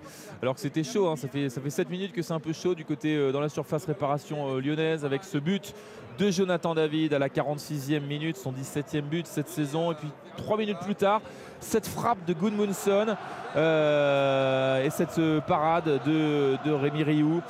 Euh, les Lillois qui mènent 1-0 avec le long ballon de Rémi Rioux, la tête d'André, la récupération lyonnaise avec Tagliafico sur son côté gauche. Il rejoue dans l'axe pour euh, Tolisso. Tolisso qui se retourne, était sur le côté gauche, la longue transversale sur le côté droit, mais euh, il y a un rebond qui gêne Barcola et la récupération elle va être pour Lille. C'est difficile pour les hommes de Laurent Blanc là. hein. Ouais, les Lillois qui ont monté le curseur là et des Lyonnais qui ont pour l'instant du mal à suivre avec euh, Alexandro qui euh, contrôle du pied droit le défenseur central. Il a vu Angel Gomez euh, qui remise vers Alexandro, le pressing de Cacré et d'Amin Sarr, euh, pressing conjugué des, deux hommes qui n'est pas payant. Les Lillois qui arrivent à ressortir le ballon avec Alexandro. Alexandro qui a du champ désormais. Alexandro qui avance, balle au pied. Il lève la tête. Il a peut-être vu l'appel de Jonathan David. Alexandro qui finalement donne le ballon à Cabella. Les Lillois qui sont au niveau de la ligne médiane et peut-être euh, Barcola qui va essayer de chipper un ballon. Il va finalement récupérer, ils vont récupérer le, ballon. Ce sera une touche pour les, pour hommes de Laurent Blanc. Avec Diomandé pour Lovren euh, qui a fait deux bonnes interventions. hein. Euh, notamment, il y avait un contrat entre Bamba et, le défenseur lyonnais. Il a réussi à récupérer ce ballon. Lovren, attention, la récupération à Lilloise, alors que non, le ballon il est sorti. Il y aura une touche pour les, pour les Lyonnais. Cabella qui. Qui dit que non, mais en fait si. Le ballon il est bien sorti et euh, Lovren qui a le ballon, qui joue derrière pour euh, Rémi Rioux. Le long dégagement du portier de l'Olympique lyonnais. La tête d'André euh, sur le côté droit pour Bamba qui veut glisser le ballon pour David, mais la récupération elle est lyonnaise avec Cacré qui écarte sur le côté gauche pour Cherki. Avec Cherki. Cherki, petit ballon piqué pour Amin Sarr dans la profondeur. Amin Sarr. Oh, la sortie de Lucas Chevalier dans les pieds de Sarr. Il remporte son duel, mais c'était à deux doigts. Il était vraiment tout proche de, reprendre ce ballon. Euh, le joueur lyonnais, l'attaquant lyonnais, euh, arrivé lors du, du mercato, euh, c'était une bonne situation là pour les hommes de, de Laurent Blanc avec le ballon pour Cacré. Cacré qui trouve le penant. Le penant euh, côté droit pour euh, Barcola. Barcola euh, pris par Goodmunson euh, qui va finalement réussir à prendre le dessus dans le côté droit. La talonnade de Barcola et dans la surface de réparation, il se fait déposséder du ballon. Je pense que c'était Cacré, ouais, la remontée de balle lilloise. Peut-être pour un bon, un bon ballon de contre. Non, finalement, on prend un peu, trop de temps côté lillois et les Lyonnais ont le temps de se replacer. Ouais, avec Cabella et le départ de Goodmunson. Goodmunson sur son côté gauche, il est face à Barcola. Goodmunson, il arrive à passer un joueur, deux joueurs, il va récupérer la touche. Le Lillois, euh, il y a eu un bon, bon mouvement dé- défensif là de, de Barcola qui est revenu pour défendre. Et il y aura une touche pour les Lillois. On sent que c'est un peu plus rythmé. Il y a plus de jeu hein, depuis, euh, depuis 10 minutes. Euh, du côté lillois, euh, Lille qui mène 1-0 avec ce but de Jonathan David euh, à la euh, 45e minute. Attention, le ballon dans les pieds de Bamba, le centre de Bamba, la sortie de Rémi Hou, assez facile, qui capte le ballon assez facilement. avec un ballon pour Ryu qui relance à la main, prend juste devant lui, court. Le ballon pour Tagliafico qui a trouvé Tolisso, le, capitaine, en l'absence de, la casette qui poursuit son échauffement avec un long ballon que n'arrivera pas à contrôler Diomandé, ballon fuyant. Et ce sera une touche pour les, euh, pour les Lillois dans la moitié de terrain euh, lyonnaise. Elle est rapidement jouée par euh, Goodmunson vers Alexandro. Alexandro qui retrouve Lenny euh, jeune charnière centrale, on le répète, hein, 17 ans pour Yoro, 23 ans pour Alexandro, le ballon qui est désormais côté droit avec Wea, Wea pour Benjamin André, pressé par Amin Sarr et André qui réussit à, à conserver ce ballon et le ballon qui est euh, dans les pieds de Yoro. Les Lyonnais pour l'instant qui euh, quadrillent bien le terrain et empêchent la remontée de balle euh, lilloise avec un ballon perdu cette fois par André Gomez qui fait pas forcément un, grand grand match. André Gomez, on l'a connu bien plus rayonnant. Et le ballon, il est pour Cherki qui élimine un Lillois, deux Lillois. Le ballon pour Cacré et cette fois pour Le Ponant qui renverse complètement côté droit vers Barcola, mais qui n'arrive pas à contrôler ce ballon. Ouais, les Lyonnais, qui... énormément de déchets hein, du côté lyonnais. Euh, là, on a vu deux trois passes comme assez, assez faciles, des, transversales, où là notamment ce ballon de Le Penant, et finalement. Bah voilà, les Lyonnais qui, n'arrivent pas à contrôler, donc euh, des pertes de balles. Et euh, c'est vrai que les Lillois en profitent. Ils arrivent à conserver ce ballon. Ils mènent au score. Donc ils ne sont pas pressés, les Lillois, pour l'instant. Ils mènent 1-0 après ce but de, Jonathan David, son 17e cette saison. Et les Lyonnais qui, qui tentent de, poser le jeu, mais ils n'y arrivent pas. Ils n'y arrivent pas, alors que là, ils vont bénéficier d'un coup franc. Il y a Tolisso qui est au sol. On est à 35 mètres du but sur le côté droit. Et c'est Cacré qui, euh, qui est en train de placer ce ballon. Il y aura un petit mur lillois. Il y a Cabella qui est juste devant. Benoît Bastien qui lui, dit, qui lui indique de reculer. Il y aura un, un mur lillois composé d'Angel Gomez et de Rémi Cabola. Autour du ballon, il y a Cacré et il y a Ryan Cherki. Ça sera pour euh, Maxence Cacré.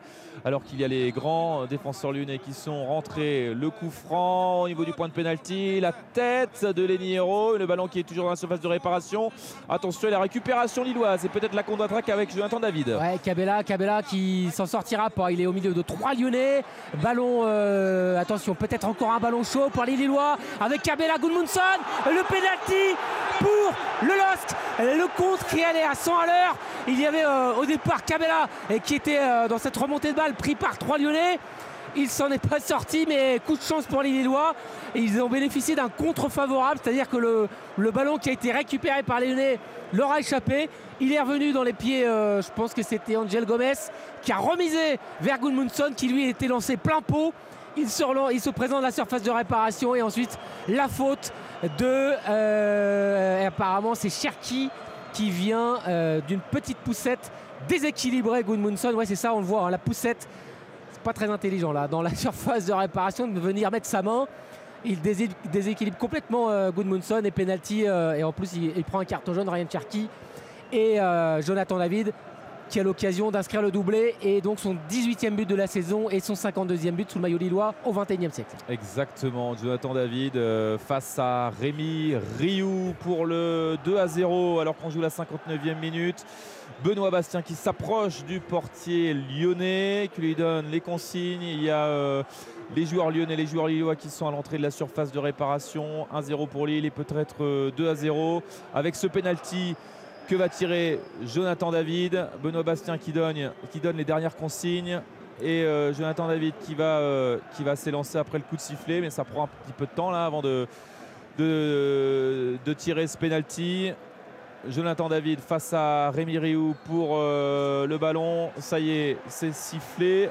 Jonathan David, l'attaquant canadien qui va s'élancer dans quelques instants. Ça y est, c'est parti. La frappe et le but Le but pour Lille, ça fait 2-0 pour Lille face à Lyon. Et euh, le doublé pour Jonathan David, son 18e but cette saison. Ouais, 18e but pour l'attaquant canadien et les co-meilleurs buteurs du, de la Ligue 1 avec Kylian Mbappé et deux longueurs d'avance sur euh, Wissam Ben le monégasque. C'est un plat du pied.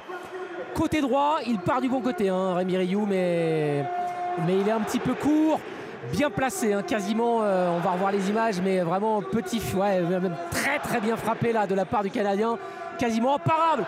Ces petits filets, euh, il, est bien parti Rémi Rioux, mais il était quand même très très dur à aller chercher celui-là. Et en marquant ce deuxième but, eh bien les Lillois ont peut-être fait plus dur, ils sont peut-être mis à l'abri. On reste connecté avec vous et on revient sur euh, ce pénalty et sur ses buts d'ailleurs, sur euh, la domination de Lille face à l'Olympique lyonnais avec Nabil Djelit et Cédric Chasseur dans quelques instants. Mais bien sûr, Maximilien Carlier et Sébastien Boué, micro ouvert. Il euh, se passe quelque chose, vous intervenez bien sûr, vous connaissez le principe de notre émission. On en a les réflexes et les codes désormais pour nos auditrices et nos auditeurs sur Europe. Un petit coup d'œil également sur les matchs à l'étranger. En Espagne, on approche de l'heure de jeu. Cadix qui mène 1 à 0 face à Retafe.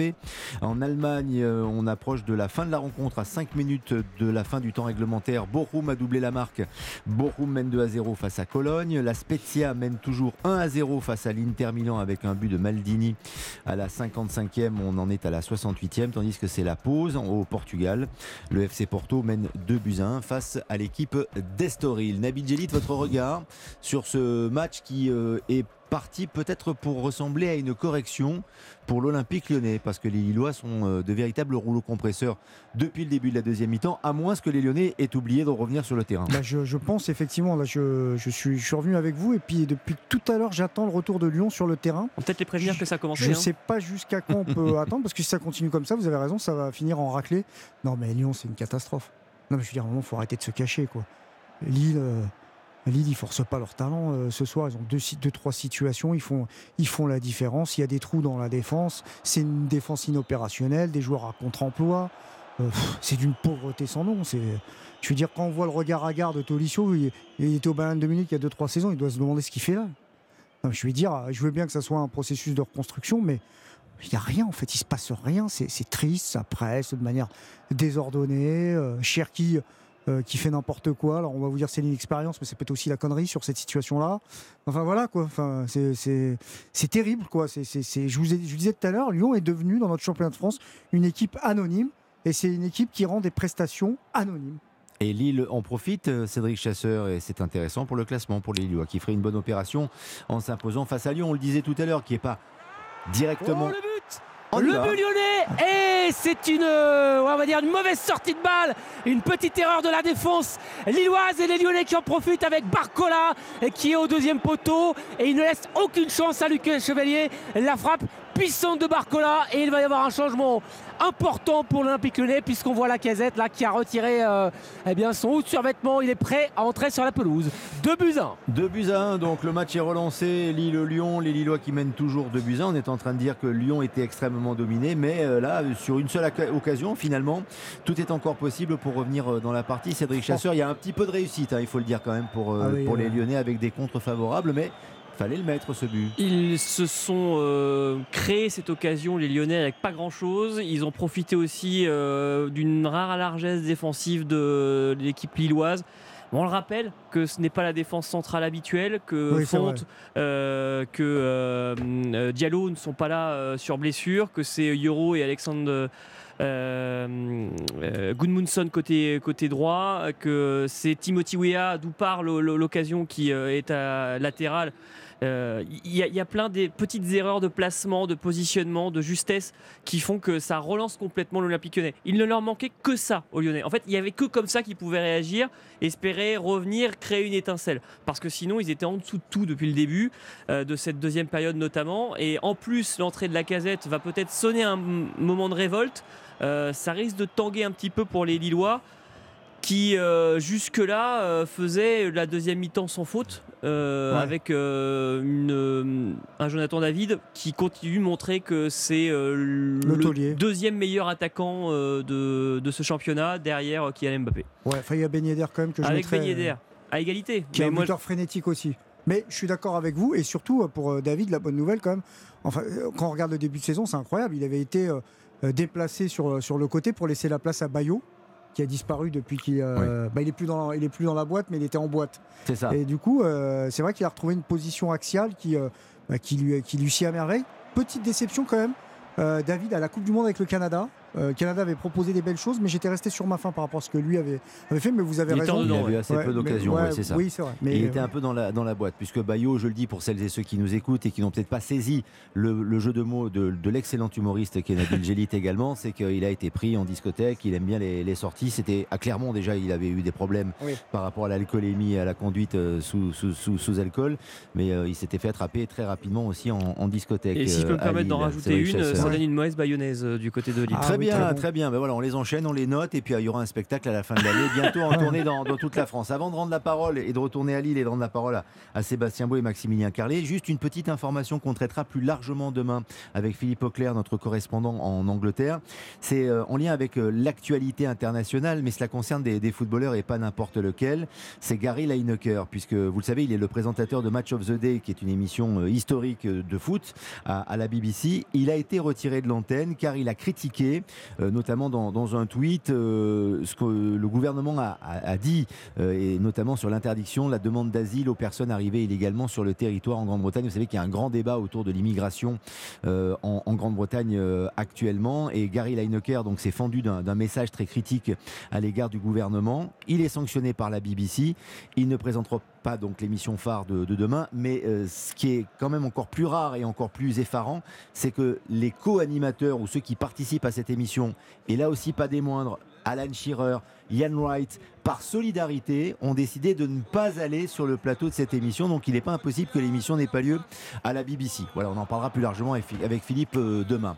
Mais on voulait vous donner cette information dès ce soir puisque la sanction est tombée pour Gary Lineker. Lille, Lyon, la Ligue 1, le football, Maximilien Carlier, Sébastien Bouet. Eh bien, il reste euh, 23 minutes à jouer dans cette rencontre. 2 buts à 1 pour euh, Lille face à l'Olympique euh, lyonnais. On rappelle le, scénario, ouverture du score, Lille- lilloise hein, à la 46e signé Jonathan David. Ensuite, le deuxième but sur penalty à la 61e minute. On pense que les Lillois sont à l'abri. Et il y a cette réduction de l'écart signée euh, Barcola. Euh, à- à- trois minutes plus tard, hein, après le deuxième Lillois, à la 64e minute. Et voilà, ça relance tout. hein. Il y a du suspense ici euh, au stade Pierre-Mauroy. En tout cas, on voit une bien plus belle seconde période, plus animée, avec des buts, des occasions, euh, beaucoup plus d'envie. parce que la première période était vraiment terne. Et les Lyonnais qui y croient forcément. Et puis, on attend aussi l'entrée d'Alexandre Lacazette. On l'a vu accélérer son échauffement. On l'a vu retirer le haut. Il est toujours voilà, devant le, banc de touche à discuter avec Laurent Blanc. Euh, son entrée, en tout cas, est imminente et devrait redonner encore un peu plus d'espoir à l'Olympique lyonnais. Avec les Lyonnais qui ont le ballon, Tagliafico pour euh, Le Penant qui rejoue derrière pour euh, Diomandé qui a un peu d'espace, il franchit la ligne médiane, il glisse le ballon pour Le Penant, la récupération lilloise et peut-être ses contre-attaques avec Jonathan Bamba qui écarte sur le côté droit pour Rémi Cavella. Qu'est-ce qu'il va faire Rémi Cavella? Le centre, la tête de Lovren pour Bamba, le contrôle, mais il n'est pas bon le contrôle de l'attaquant lillois. La récupération, euh, elle est lyonnaise. Ouais, avec les Lyonnais et euh, Cacré euh, qui avance euh, balle au pied et qui écarte côté droit vers Tolisso. Tolisso pour Diomandé. Alors que on cherche du mouvement hein, côté lyonnais avec Lovren. Lovren pour Lukeba. Lukeba qui repasse par Rémi Rioux. Et hum, pas trop de solution pour l'instant avec peut-être ce long ballon dans la profondeur pour Amin Sarr. Amin Sarr encore battu là dans les airs. Match compliqué hein, pour Amin Sarr. Il n'y a pas eu beaucoup de ballons à négocier. Puisque, et puis dès qu'il y avait un ballon, il avait euh, soit l'Euro qu'il prenait en, vitesse ou alors dans, les airs. Euh, match compliqué donc pour euh, l'une des recrues hivernales de l'Olympique lyonnais et Lucas Chevalier, le, le portier lillois, qui a le ballon et qui va relancer court vers Euro côté droit. Ouais, Euro sur son côté droit qui prend son temps, qui allonge pour euh, Timothy Weah. La bonne couverture de Diomandé qui récupère le ballon et qui relance avec Tolisso. Tolisso face à André Gomez. Tolisso qui écarte sur le côté gauche. C'est pour euh, euh, Amin Sarr qui décale. Qui redonne à Tolisso. Attention, le changement d'aile. Tolisso, on était côté gauche. On passe côté droit. Le contrôle de Barcola. On est à 30 mètres des buts de Lucas Chevalier. Barcola qui donne le ballon euh, à euh, Diomandé, Barcola. Oh là là, la mauvaise passe de Barcola. Là, c'est récupéré directement pour les avec euh, Jonathan Bamba qui franchit la ligne médiane, balle au pied. mais il n'est pas aidé. Jonathan Bamba obligé de rejouer derrière ouais, directement pour Timothy Ware. Avec Wea à côté droit dans le couloir. Wea qui se ravise, qui va repasser par derrière parce que tous les Lyonnais eh, sont venus se repositionner, se replacer. Il n'y avait pas trop de solutions pour l'Américain et le ballon il est toujours pour les avec Alexandro. Alexandro pour Cabella qui franchit la Eh, Petit numéro là de la part de Cabella euh, qui voilà, euh, fait quelques gris-gris mais au final pas grand-chose puisqu'il repasse lui aussi par derrière. Euh, des Lillois qui cherchent un petit peu la faille. Le contrôle est mauvais de la part d'André Gomez.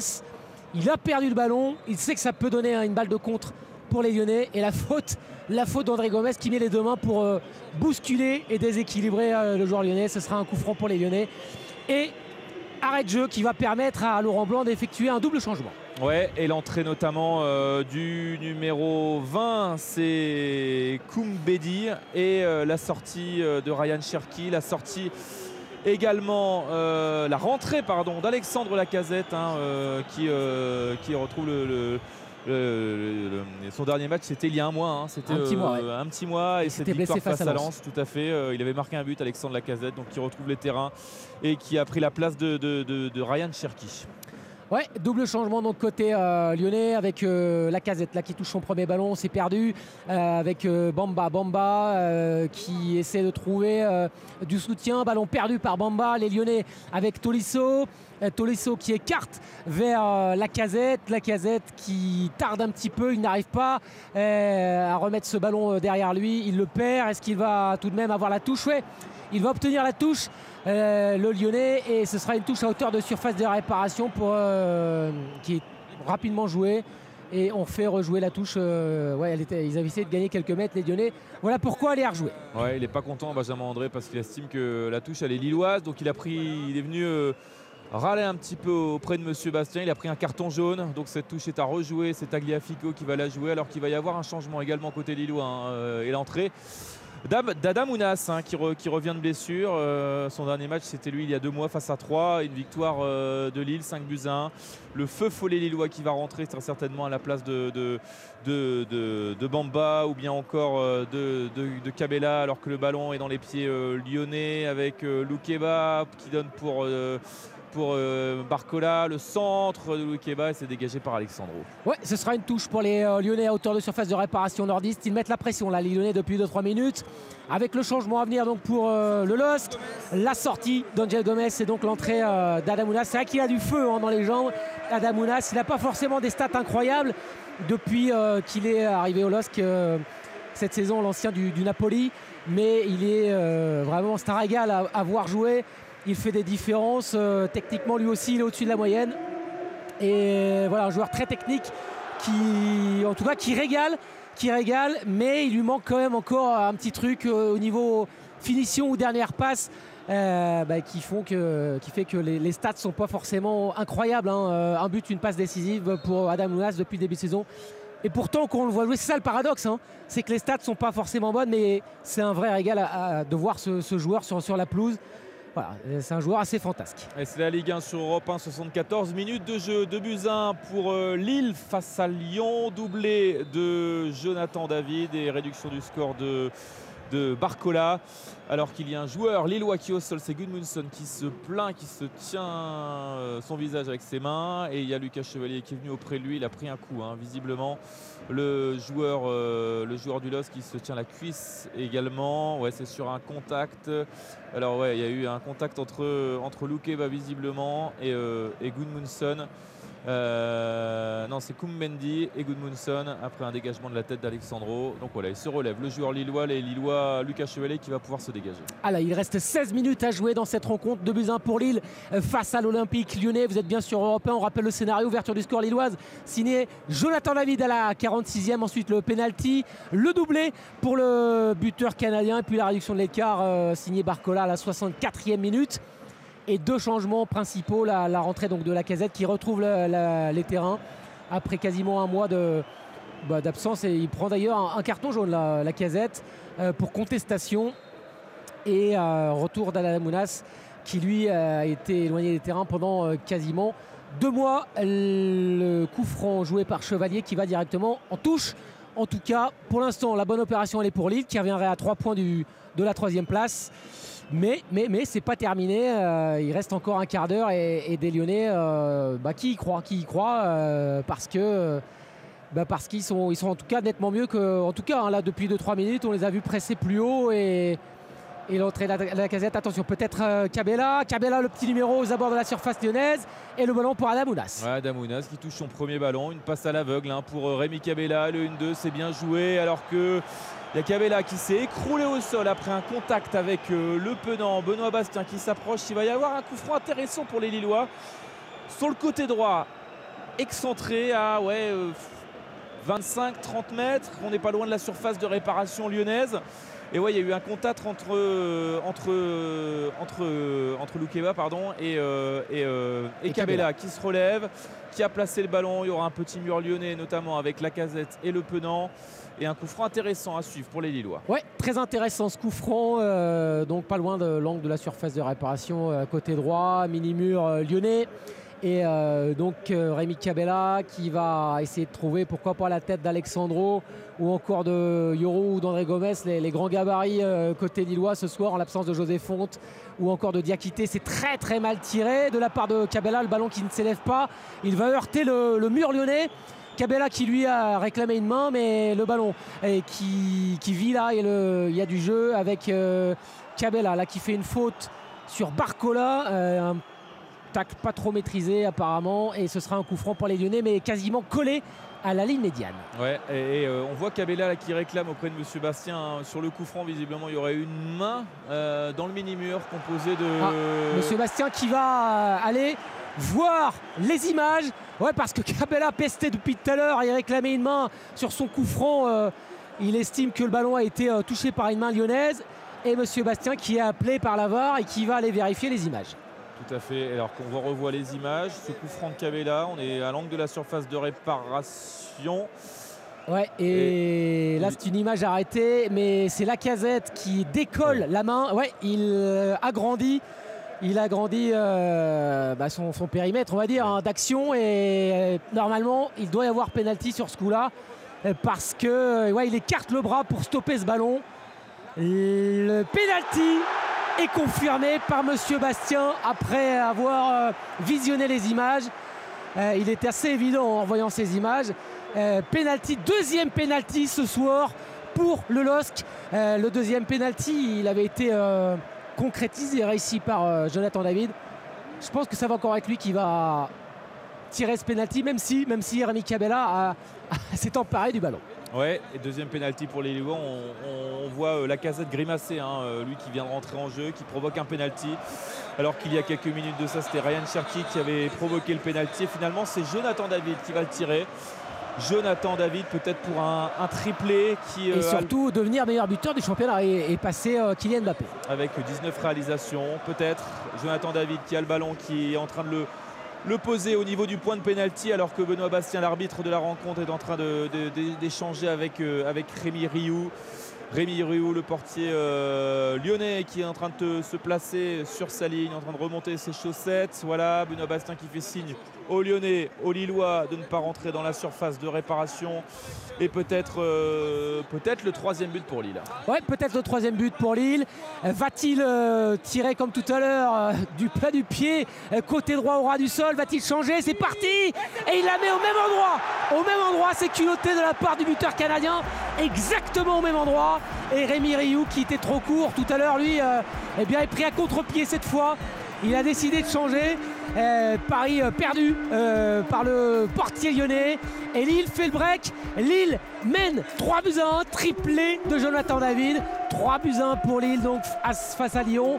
Et il reste 11 minutes à jouer dans cette rencontre. On reste en direct avec vous, Maximilien Carlier et Sébastien Bouet. Quelques mots, euh, quelques incises avec euh, nos experts sur ce penalty, sur les circonstances du penalty, alors qui permet évidemment, et c'est ça le plus important à Lille de mener euh, sur le score de 3 buts à 1, mais les circonstances du penalty, de, de- de concéder ce penalty avec cette main de la casette, c'est quand même assez effarant et c'est une faute euh, de, de jeunes, de jeunes joueurs débutants, euh, Cédric Chasseur, ce que fait la casette C'est une faute professionnelle. Quand vous êtes Racontez-nous dans quelles circonstances Non ça mais c'est une faute professionnelle, je suis désolé, vous êtes le capitaine de cette équipe, vous n'avez pas le droit de faire ça, le coup franc, il est tiré euh, côté couloir à hauteur de la surface de réparation, il est mal tiré, il est à mi-hauteur, il n'y a pas de force, le mur il est à 9 mètres, vous avez le temps de l'avoir arrivé, cette balle, et la casette, qu'est-ce qu'il fait? Il sort son bras et il Mais va se une main de pencher, cour de récré. c'est une main de cour de récré, C'est une main de cour honteux, de récré. c'est honteux, c'est un joueur d'une expérience, alors que votre équipe est revenu juste avant que vous rentriez à 2 buts à 1, redonner de l'espoir. Vous êtes le capitaine de cette équipe. Vous n'avez pas joué depuis un certain temps parce que vous êtes blessé. Mais il le sait de toute façon. Et au bout de 10 minutes, vous êtes rentré en jeu. Vous arrivez et vous faites ça et vous tuez votre équipe, vous tuez votre match. C'est pas normal. C'est une faute Main volontaire professionnelle. dans la C'est surface volontaire, c'est une faute professionnelle. Nabil Non, mais Djelid. c'est- c'est des- non, ce soir, c'est des génies. Quoi. Entre Cherki qui offre le premier pénalty avec une poussette dans le dos, complètement insensé, euh, sur Gudmonson, qui c'est vrai, c'est Gudmonson, c'est Mbappé quand il part en profondeur. Mais enfin bref, c'est latéral gauche. Quoi. Déjà, tu t'es lucide par rapport à ton adversaire. Quoi. T'as pas besoin de pousser Gudmonson. euh. Non, mais voilà. Et là, euh, comme l'a dit euh, Cédric à juste titre, non, mais je suis Laurent Blanc, mais je, je, je m'en vais. Non, mais vous, vous rentrez le, le général Lacazette pour rendre les armes comme ça? Enfin, tout de suite, très rapidement Mais valait mieux rester au vestiaire comme ils l'ont fait pendant Non, les mais 5-10 premières minutes hein, de Ce mi-temps. soir, hein. le coach, moi, je veux bien qu'on lui tombe dessus pour certaines choses, mais là, il n'est pas aidé. Il n'est pas aidé. Là, c'est dans la tête. Là, Euh, là il faut être débile, quoi. Honnêtement. Cette erreur, non, non, mais en plus, on, on- on le visualise très très bien. Une main de cours d'école, comme on pourrait le faire, une main pour arrêter les ballons de passer, vous voyez, ou quand on joue entre copains, C'est ça. le dimanche matin, sur, euh, dans les champs ou euh, dans les parcs euh, notamment. Donc, euh, on on l'a tous fait, vous l'avez, vous l'avez fait, Ah bah ça, oui, Nabil oui, Djellit, oui, oui. évidemment. Mais là, c'est la casette, c'est un match de Ligue 1 et c'est un match important. Mais on n'attend pas ça de la part d'un joueur Mm. aussi euh, expérimenté. C'est bon, je le voyais derrière, il a, il a- il a compris hein, qu'il avait fait une énorme bêtise. Déjà que le 2-1 était franchement bien servi, parce que bon, ils sont revenus à 2-1 avec euh, des circonstances plutôt heureuses. Non, mais Lyon, sur la deuxième mi-temps, c'est une escroquerie. Non, mais je suis désolé d'utiliser des termes. Et vous parliez de, Euh, de Jonathan David ouais. euh, tout à l'heure par rapport à la Coupe C'est du Monde. Là, c'est un triplé. Eh ben, c'est le meilleur buteur de cette Ligue 1. C'est un but de plus que Kylian Mbappé, s'il vous plaît. Alors Mbappé a loupé quoi? Deux semaines, trois semaines de compétition entre ses Mbappé blessures? joue contre Brest demain, il peut marquer peut-être. hein. Ah, il peut en mettre 3 ou 4. va Si jamais il s'énerve et contre que Brest, si jamais il s'énerve, il veut un peu laver l'affront de l'élimination en Ligue des Champions, euh, il peut se réveiller. Le but lyonnais, signé la casette, il se rachète quelque peu. Ouais, Ah. avec un centre venu de la droite euh, de Barcola. Euh, décidément, euh, Barcola, il a été euh, passeur, buteur, et cette fois, il est passeur. Et Alexandre Lacazette dans les airs, on sait qu'il est assez à droite de la tête. Là, il s'élève plus haut. Bonne tête matchée qui va tromper Lucas Chevalier. Eh bien, même en étant pas bon, les Lyonnais eh, viennent, reviennent à, à 3 buts à 2 alors qu'il reste 7 minutes 30 à jouer dans cette, dans cette rencontre. Tout est encore possible. Non, pardon, c'est Koumbedi. Hein. Ouais, c'est Koumbedi qui, qui délivre la, la passe pour la tête de la casette. Mais Barcola était dans le coup. C'était lui qui était avant, à l'avant-dernière passe. En tout cas, le suspense est relancé. On reste avec vous, Lille-Lyon, pour la fin de ce match. Sébastien Bouet, Maximilien Carlier. Il peut encore se passer beaucoup de choses. 3 buts à 2 pour Lille. Alors qu'il reste 7 minutes à jouer, il y aura un nouveau changement pour les Lillois avec la sortie du buteur Jonathan David, auteur d'un triplé, meilleur buteur de Ligue 1, 19 buts. Euh, de et, pénalty. ouais, et meilleur buteur lillois hein, au XXIe siècle, 53 réalisations. Il avait égalé le record de d'Eden Hazard le week-end dernier face à Lens. Et là, il a largement déplacé. D'ailleurs, il y aura une animation hein, prévue euh, à la fin de la rencontre pour euh, justement fêter, euh, fêter ce, ce record. En tout cas, ils avaient anticipé en cas de but de Jonathan David ou en cas de victoire. Eh bien, ils avaient prévu cette, cette animation. Et bien là, en tout cas, il a marqué trois buts ce soir. Donc, il y aura, il y aura une animation pour pour fêter euh, en tout cas ces 53 buts de, de Jonathan David depuis qu'il est, qu'il est au LOSC. Et donc, euh, eh bien Paolo Fonseca l'a sorti pour qu'il profite d'une belle ovation. Et donc, il vient d'être remplacé Par à, Virginius, à voilà. l'instant par Virginius, qui lui aussi va très vite. Et le suspense est entier. Il reste 6 minutes à jouer dans le temps réglementaire de cette euh, rencontre. Et il reste euh, ouais, 3 buts à 2 pour Lille euh, face à, face, à, face à Lyon. Le ballon dans les pieds euh, de Lovren qui est gêné par Virginius. Le ballon ensuite pour la casette, mais la bonne intervention d'Alexandro. Puis pour Bamba, Goodmunson qui dégage loin devant la tête de Lovren. On essaie de poser le ballon. Ça y est, c'est fait. Avec Le Penant qui joue pour Kumbedi. Le 1-2, c'est bien joué. On est sur le côté droit. Et, euh, et un renversement d'Oussem Aouar directement sur le côté gauche pour Tolisso. Tolisso qui décale pour Le Penant. On, sur le côté droit, les Lyonnais qui sont plutôt mieux là depuis quelques, depuis quelques minutes, qui vont tenter d'égaliser. Ouais, et là, c'est un tacle euh, appuyé de Kumbedi qui va prendre un carton. Euh, tacle pas maîtrisé sur Jonathan Bamba qui reste au sol.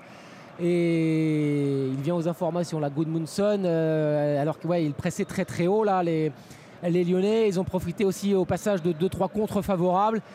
Et euh, donc Jonathan Bamba qui, euh, qui tarde, hein, il a pris un, il a pris un apparemment euh, tacle glissé et ensuite il prend au niveau de la cheville. Et les soigneurs qui ont fait leur entrée sur, sur la pelouse.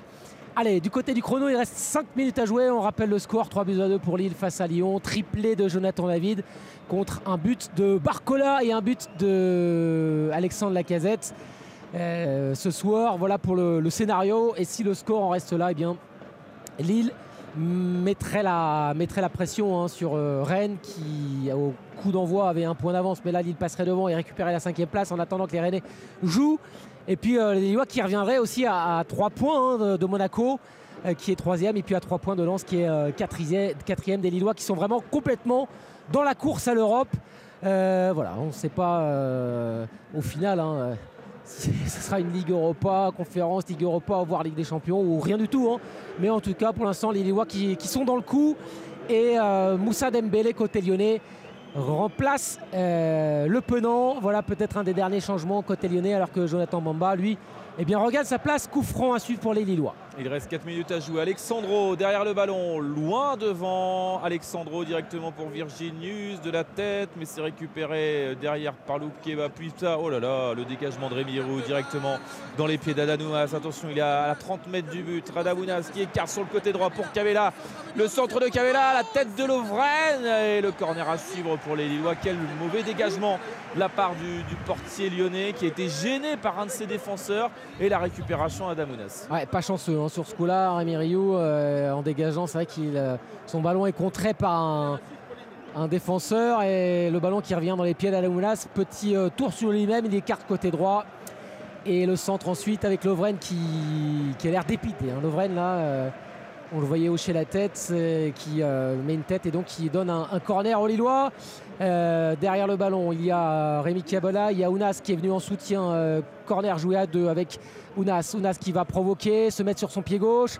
Centre beaucoup, beaucoup trop puissant au troisième poteau et qui va sortir hors des limites du terrain. Ce sera un 6 mètres pour Rioux, le portier lyonnais, alors qu'il reste 3 minutes à jouer. Et pour l'instant, il est toujours devant.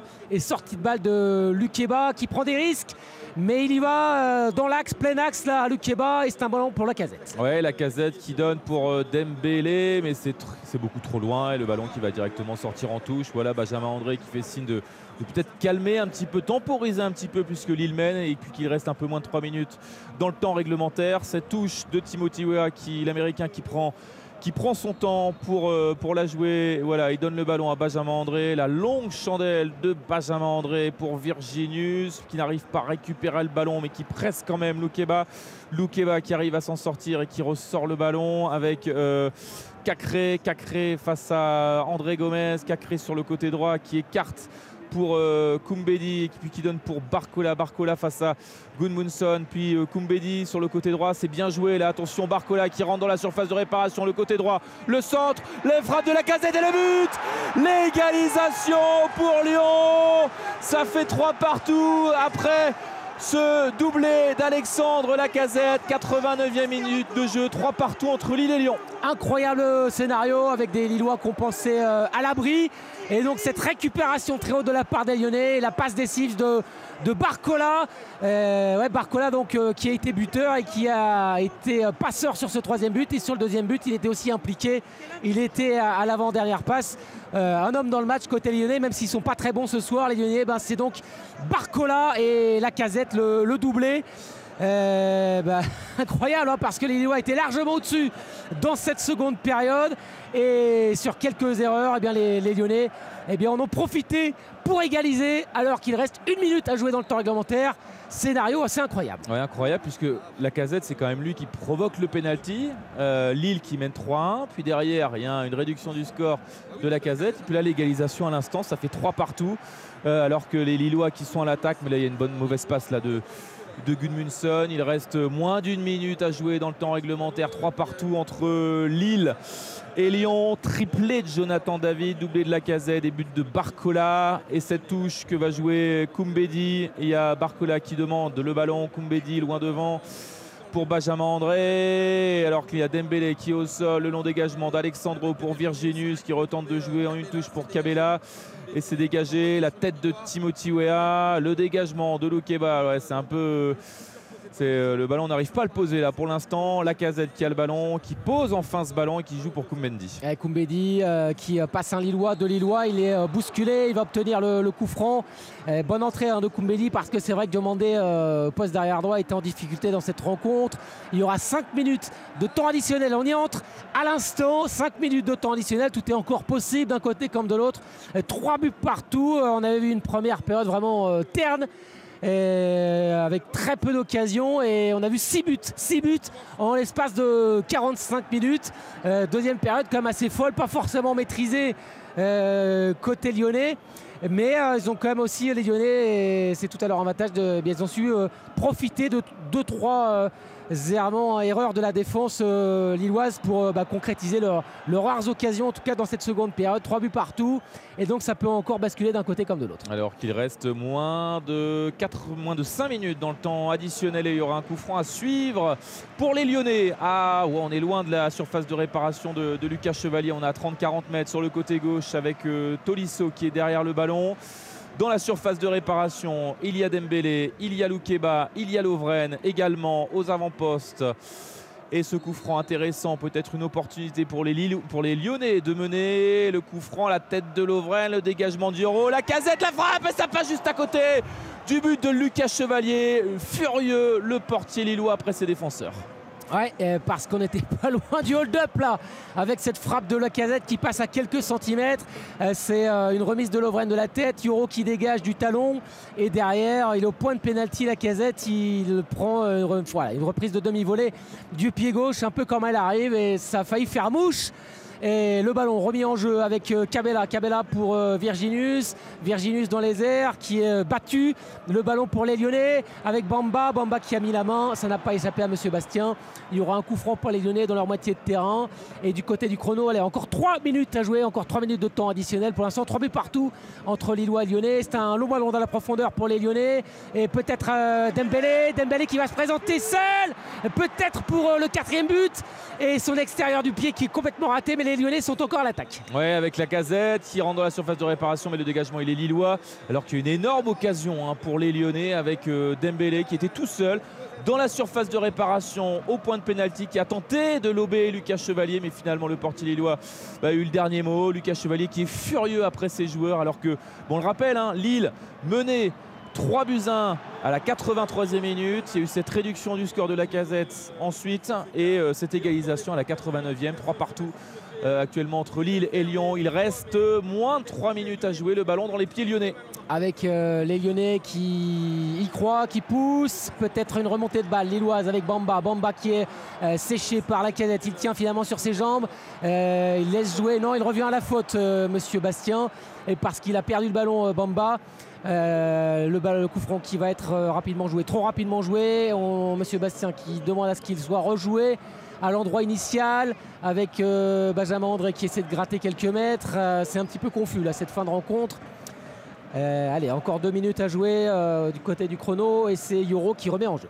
Ouais, pour Alexandro sur le côté gauche, pour Bamba qui glisse le ballon pour Goodmundson et la passe elle est mauvaise, la récupération lyonnaise et les Lyonnais qui se disent ben on est revenu au score, pourquoi pas inscrire le quatrième maintenant. Le ballon pour Koumbedi, la mauvaise passe de Koumbedi, la récupération de Bamba qui est fauchée, mais Benoît Bastien ne siffle pas faute. Le long ballon donc pour, euh, la défense Alex, euh, c'est Timothy Wa qui a bien couvert, qui glisse pour Lucas Chevalier. Le dégagement de Lucas Chevalier loin devant alors qu'il reste 1 minute 10 à jouer ici à la Décathlon Arena, Stade Pierre-Mauroy. 3 partout entre Lille et Lyon. 6 buts inscrits lors de la seconde période.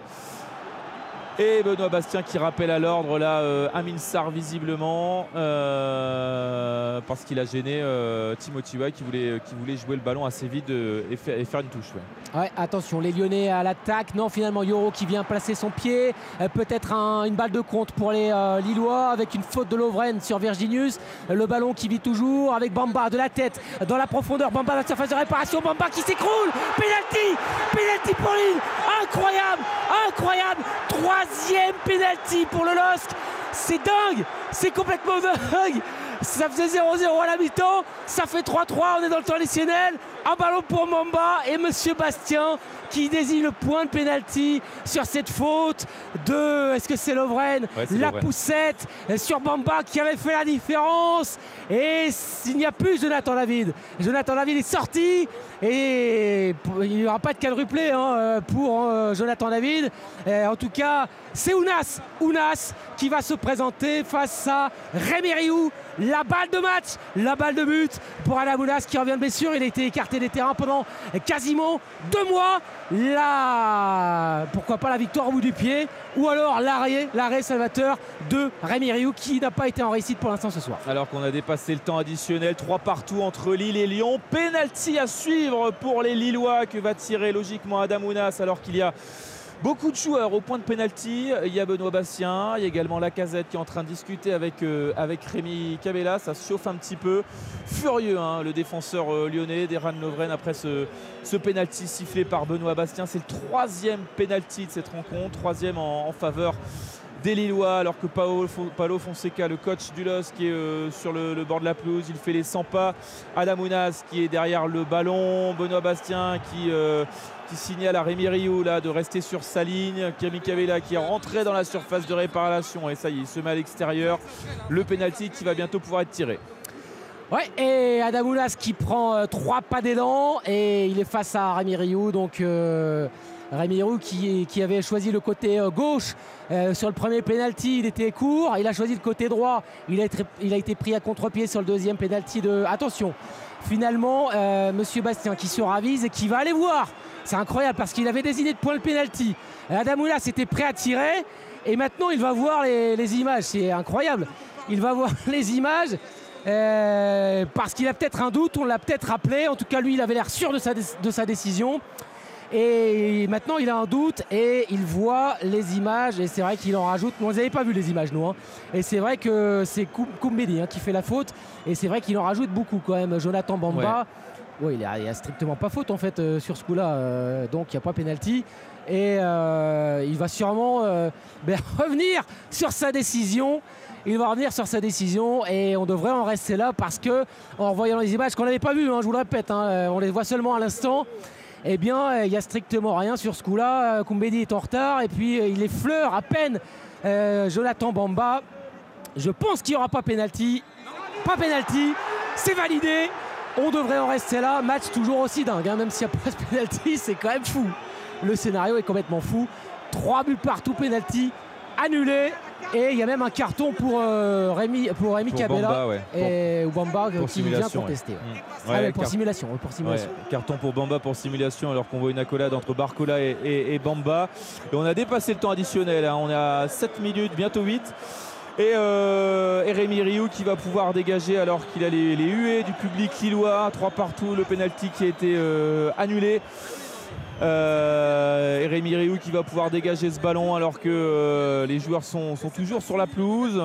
Et le dégagement de Rémi Rioux, la tête d'Alexandro, puis de la récupération de Dioro, le ballon dans les pieds lyonnais peut-être, alors qu'il y a un joueur au sol.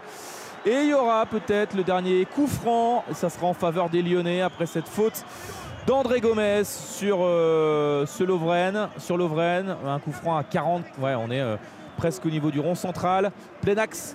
Et euh, peut-être euh, bah, cette fois-ci, c'est certainement la dernière opportunité lyonnaise pour, euh, inscrire un but. Pourquoi pas ce quatrième but? Ouais, 8 minutes 30 de, de temps additionnel. Euh, Trois buts partout entre Lille et Lyon. Et peut-être la dernière cartouche, la dernière opportunité euh, pour les euh, Lyonnais dans cette rencontre. Et pourquoi pas s'imposer? Ça serait un véritable hold-up. Mais en tout cas, euh, ben, en ils, profitent hein, des moindres erreurs lilloises ce soir, les, Lyonnais. Puis des Lyonnais qui ont fait mal au LOSC hein, cette saison.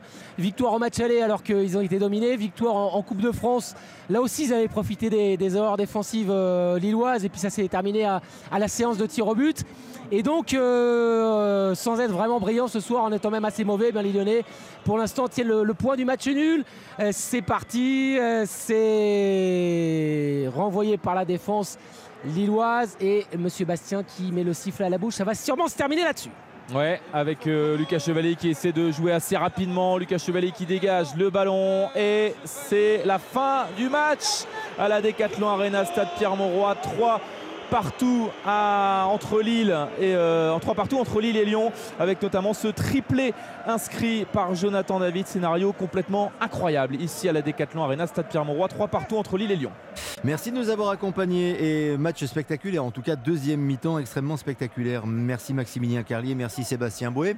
Avant les informations de 23h et la fin de notre émission, quelques mots tout de suite à chaud avec nos experts Nabil Gélit et Cédric Chasseur sur cette rencontre un peu dingue, il faut le dire, la deuxième dingue. période en tout cas, une histoire de penalty et surtout euh, le scénario du penalty refusé complet à la fin. Oui. C'est fou ça. Mais j'ai- j'ai- La j'ai- VAR nous réserve Ouais. à chaque fois des surprises euh, incroyables. Oui, là c'était l'avare et le penalty imaginaire pour le coup. Mais Bien. euh, euh, c'est vrai qu'on a attendu euh, un, un sacré moment avant que l'arbitre, enfin tout, tout était réuni pour que Ounas tire. Il avait été pourri par ses adversaires. L'arbitre avait repositionné Chevalier sur sa ligne. On n'attendait plus que le penalty. Et là subitement l'avare. Mais comment met-elle autant de temps pour C'est tout intervenir ce qu'on n'aime pas de la VAR. C'est ça qui est dingue. Alors le match, oui, il est incroyable avec euh, des erreurs des deux côtés, deux équipes qui ne maîtrisent absolument rien. Lille, une fois encore, ça leur arrivait souvent dans ce championnat, se fait reprendre. Et euh, Lyon qui a les défauts de sa jeunesse avec, euh, avec des erreurs incroyables en défense. Tant mieux pour nous, on a eu six buts. Après, si vous demandez aux entraîneurs ce qu'ils ont pensé du match de leurs joueurs, ils auront peut-être une autre analyse. Lille se relance, euh, aurait pu se relancer un petit peu mieux, mais se relance quand même dans la course à l'Europe avec ce match nul. Lille reste sixième. Timidement, c'est plus une occasion manquée pour les Lillois ce soir qui euh, avaient euh, les trois points en poche et pouvaient mettre la pression vraiment sur Rennes en passant devant et en, en prenant cette, euh, cette cinquième place. Je pense qu'on on comprend aussi mieux pourquoi ce soir Lyon et, et Lille euh, sont pas dans la course euh, à la Ligue des Champions notamment. Et euh, il y a trop de, de défauts dans ces deux équipes, notamment euh, défensivement, pour euh, que euh, ces deux puissent compétitionner pour moi dans le top 5. Merci Cédric Chasseur, merci, Merci Nabil à à très vite. N'oubliez pas aussi sur Europe 1 chaque samedi de 10h à 11h les grandes voix d'Europe 1 qui mettent leur expertise au service des auditeurs. Catherine Ney, Michel Cotta, Charles Villeneuve, Gérard Carrérou qui débattent de l'actualité de la semaine aux côtés de Pierre de Villeneuve. Donc à demain 10h et puis à demain 20h pour Europe 1 Sport bien sûr avec d'autres actualités, d'autres matchs, d'autres débats.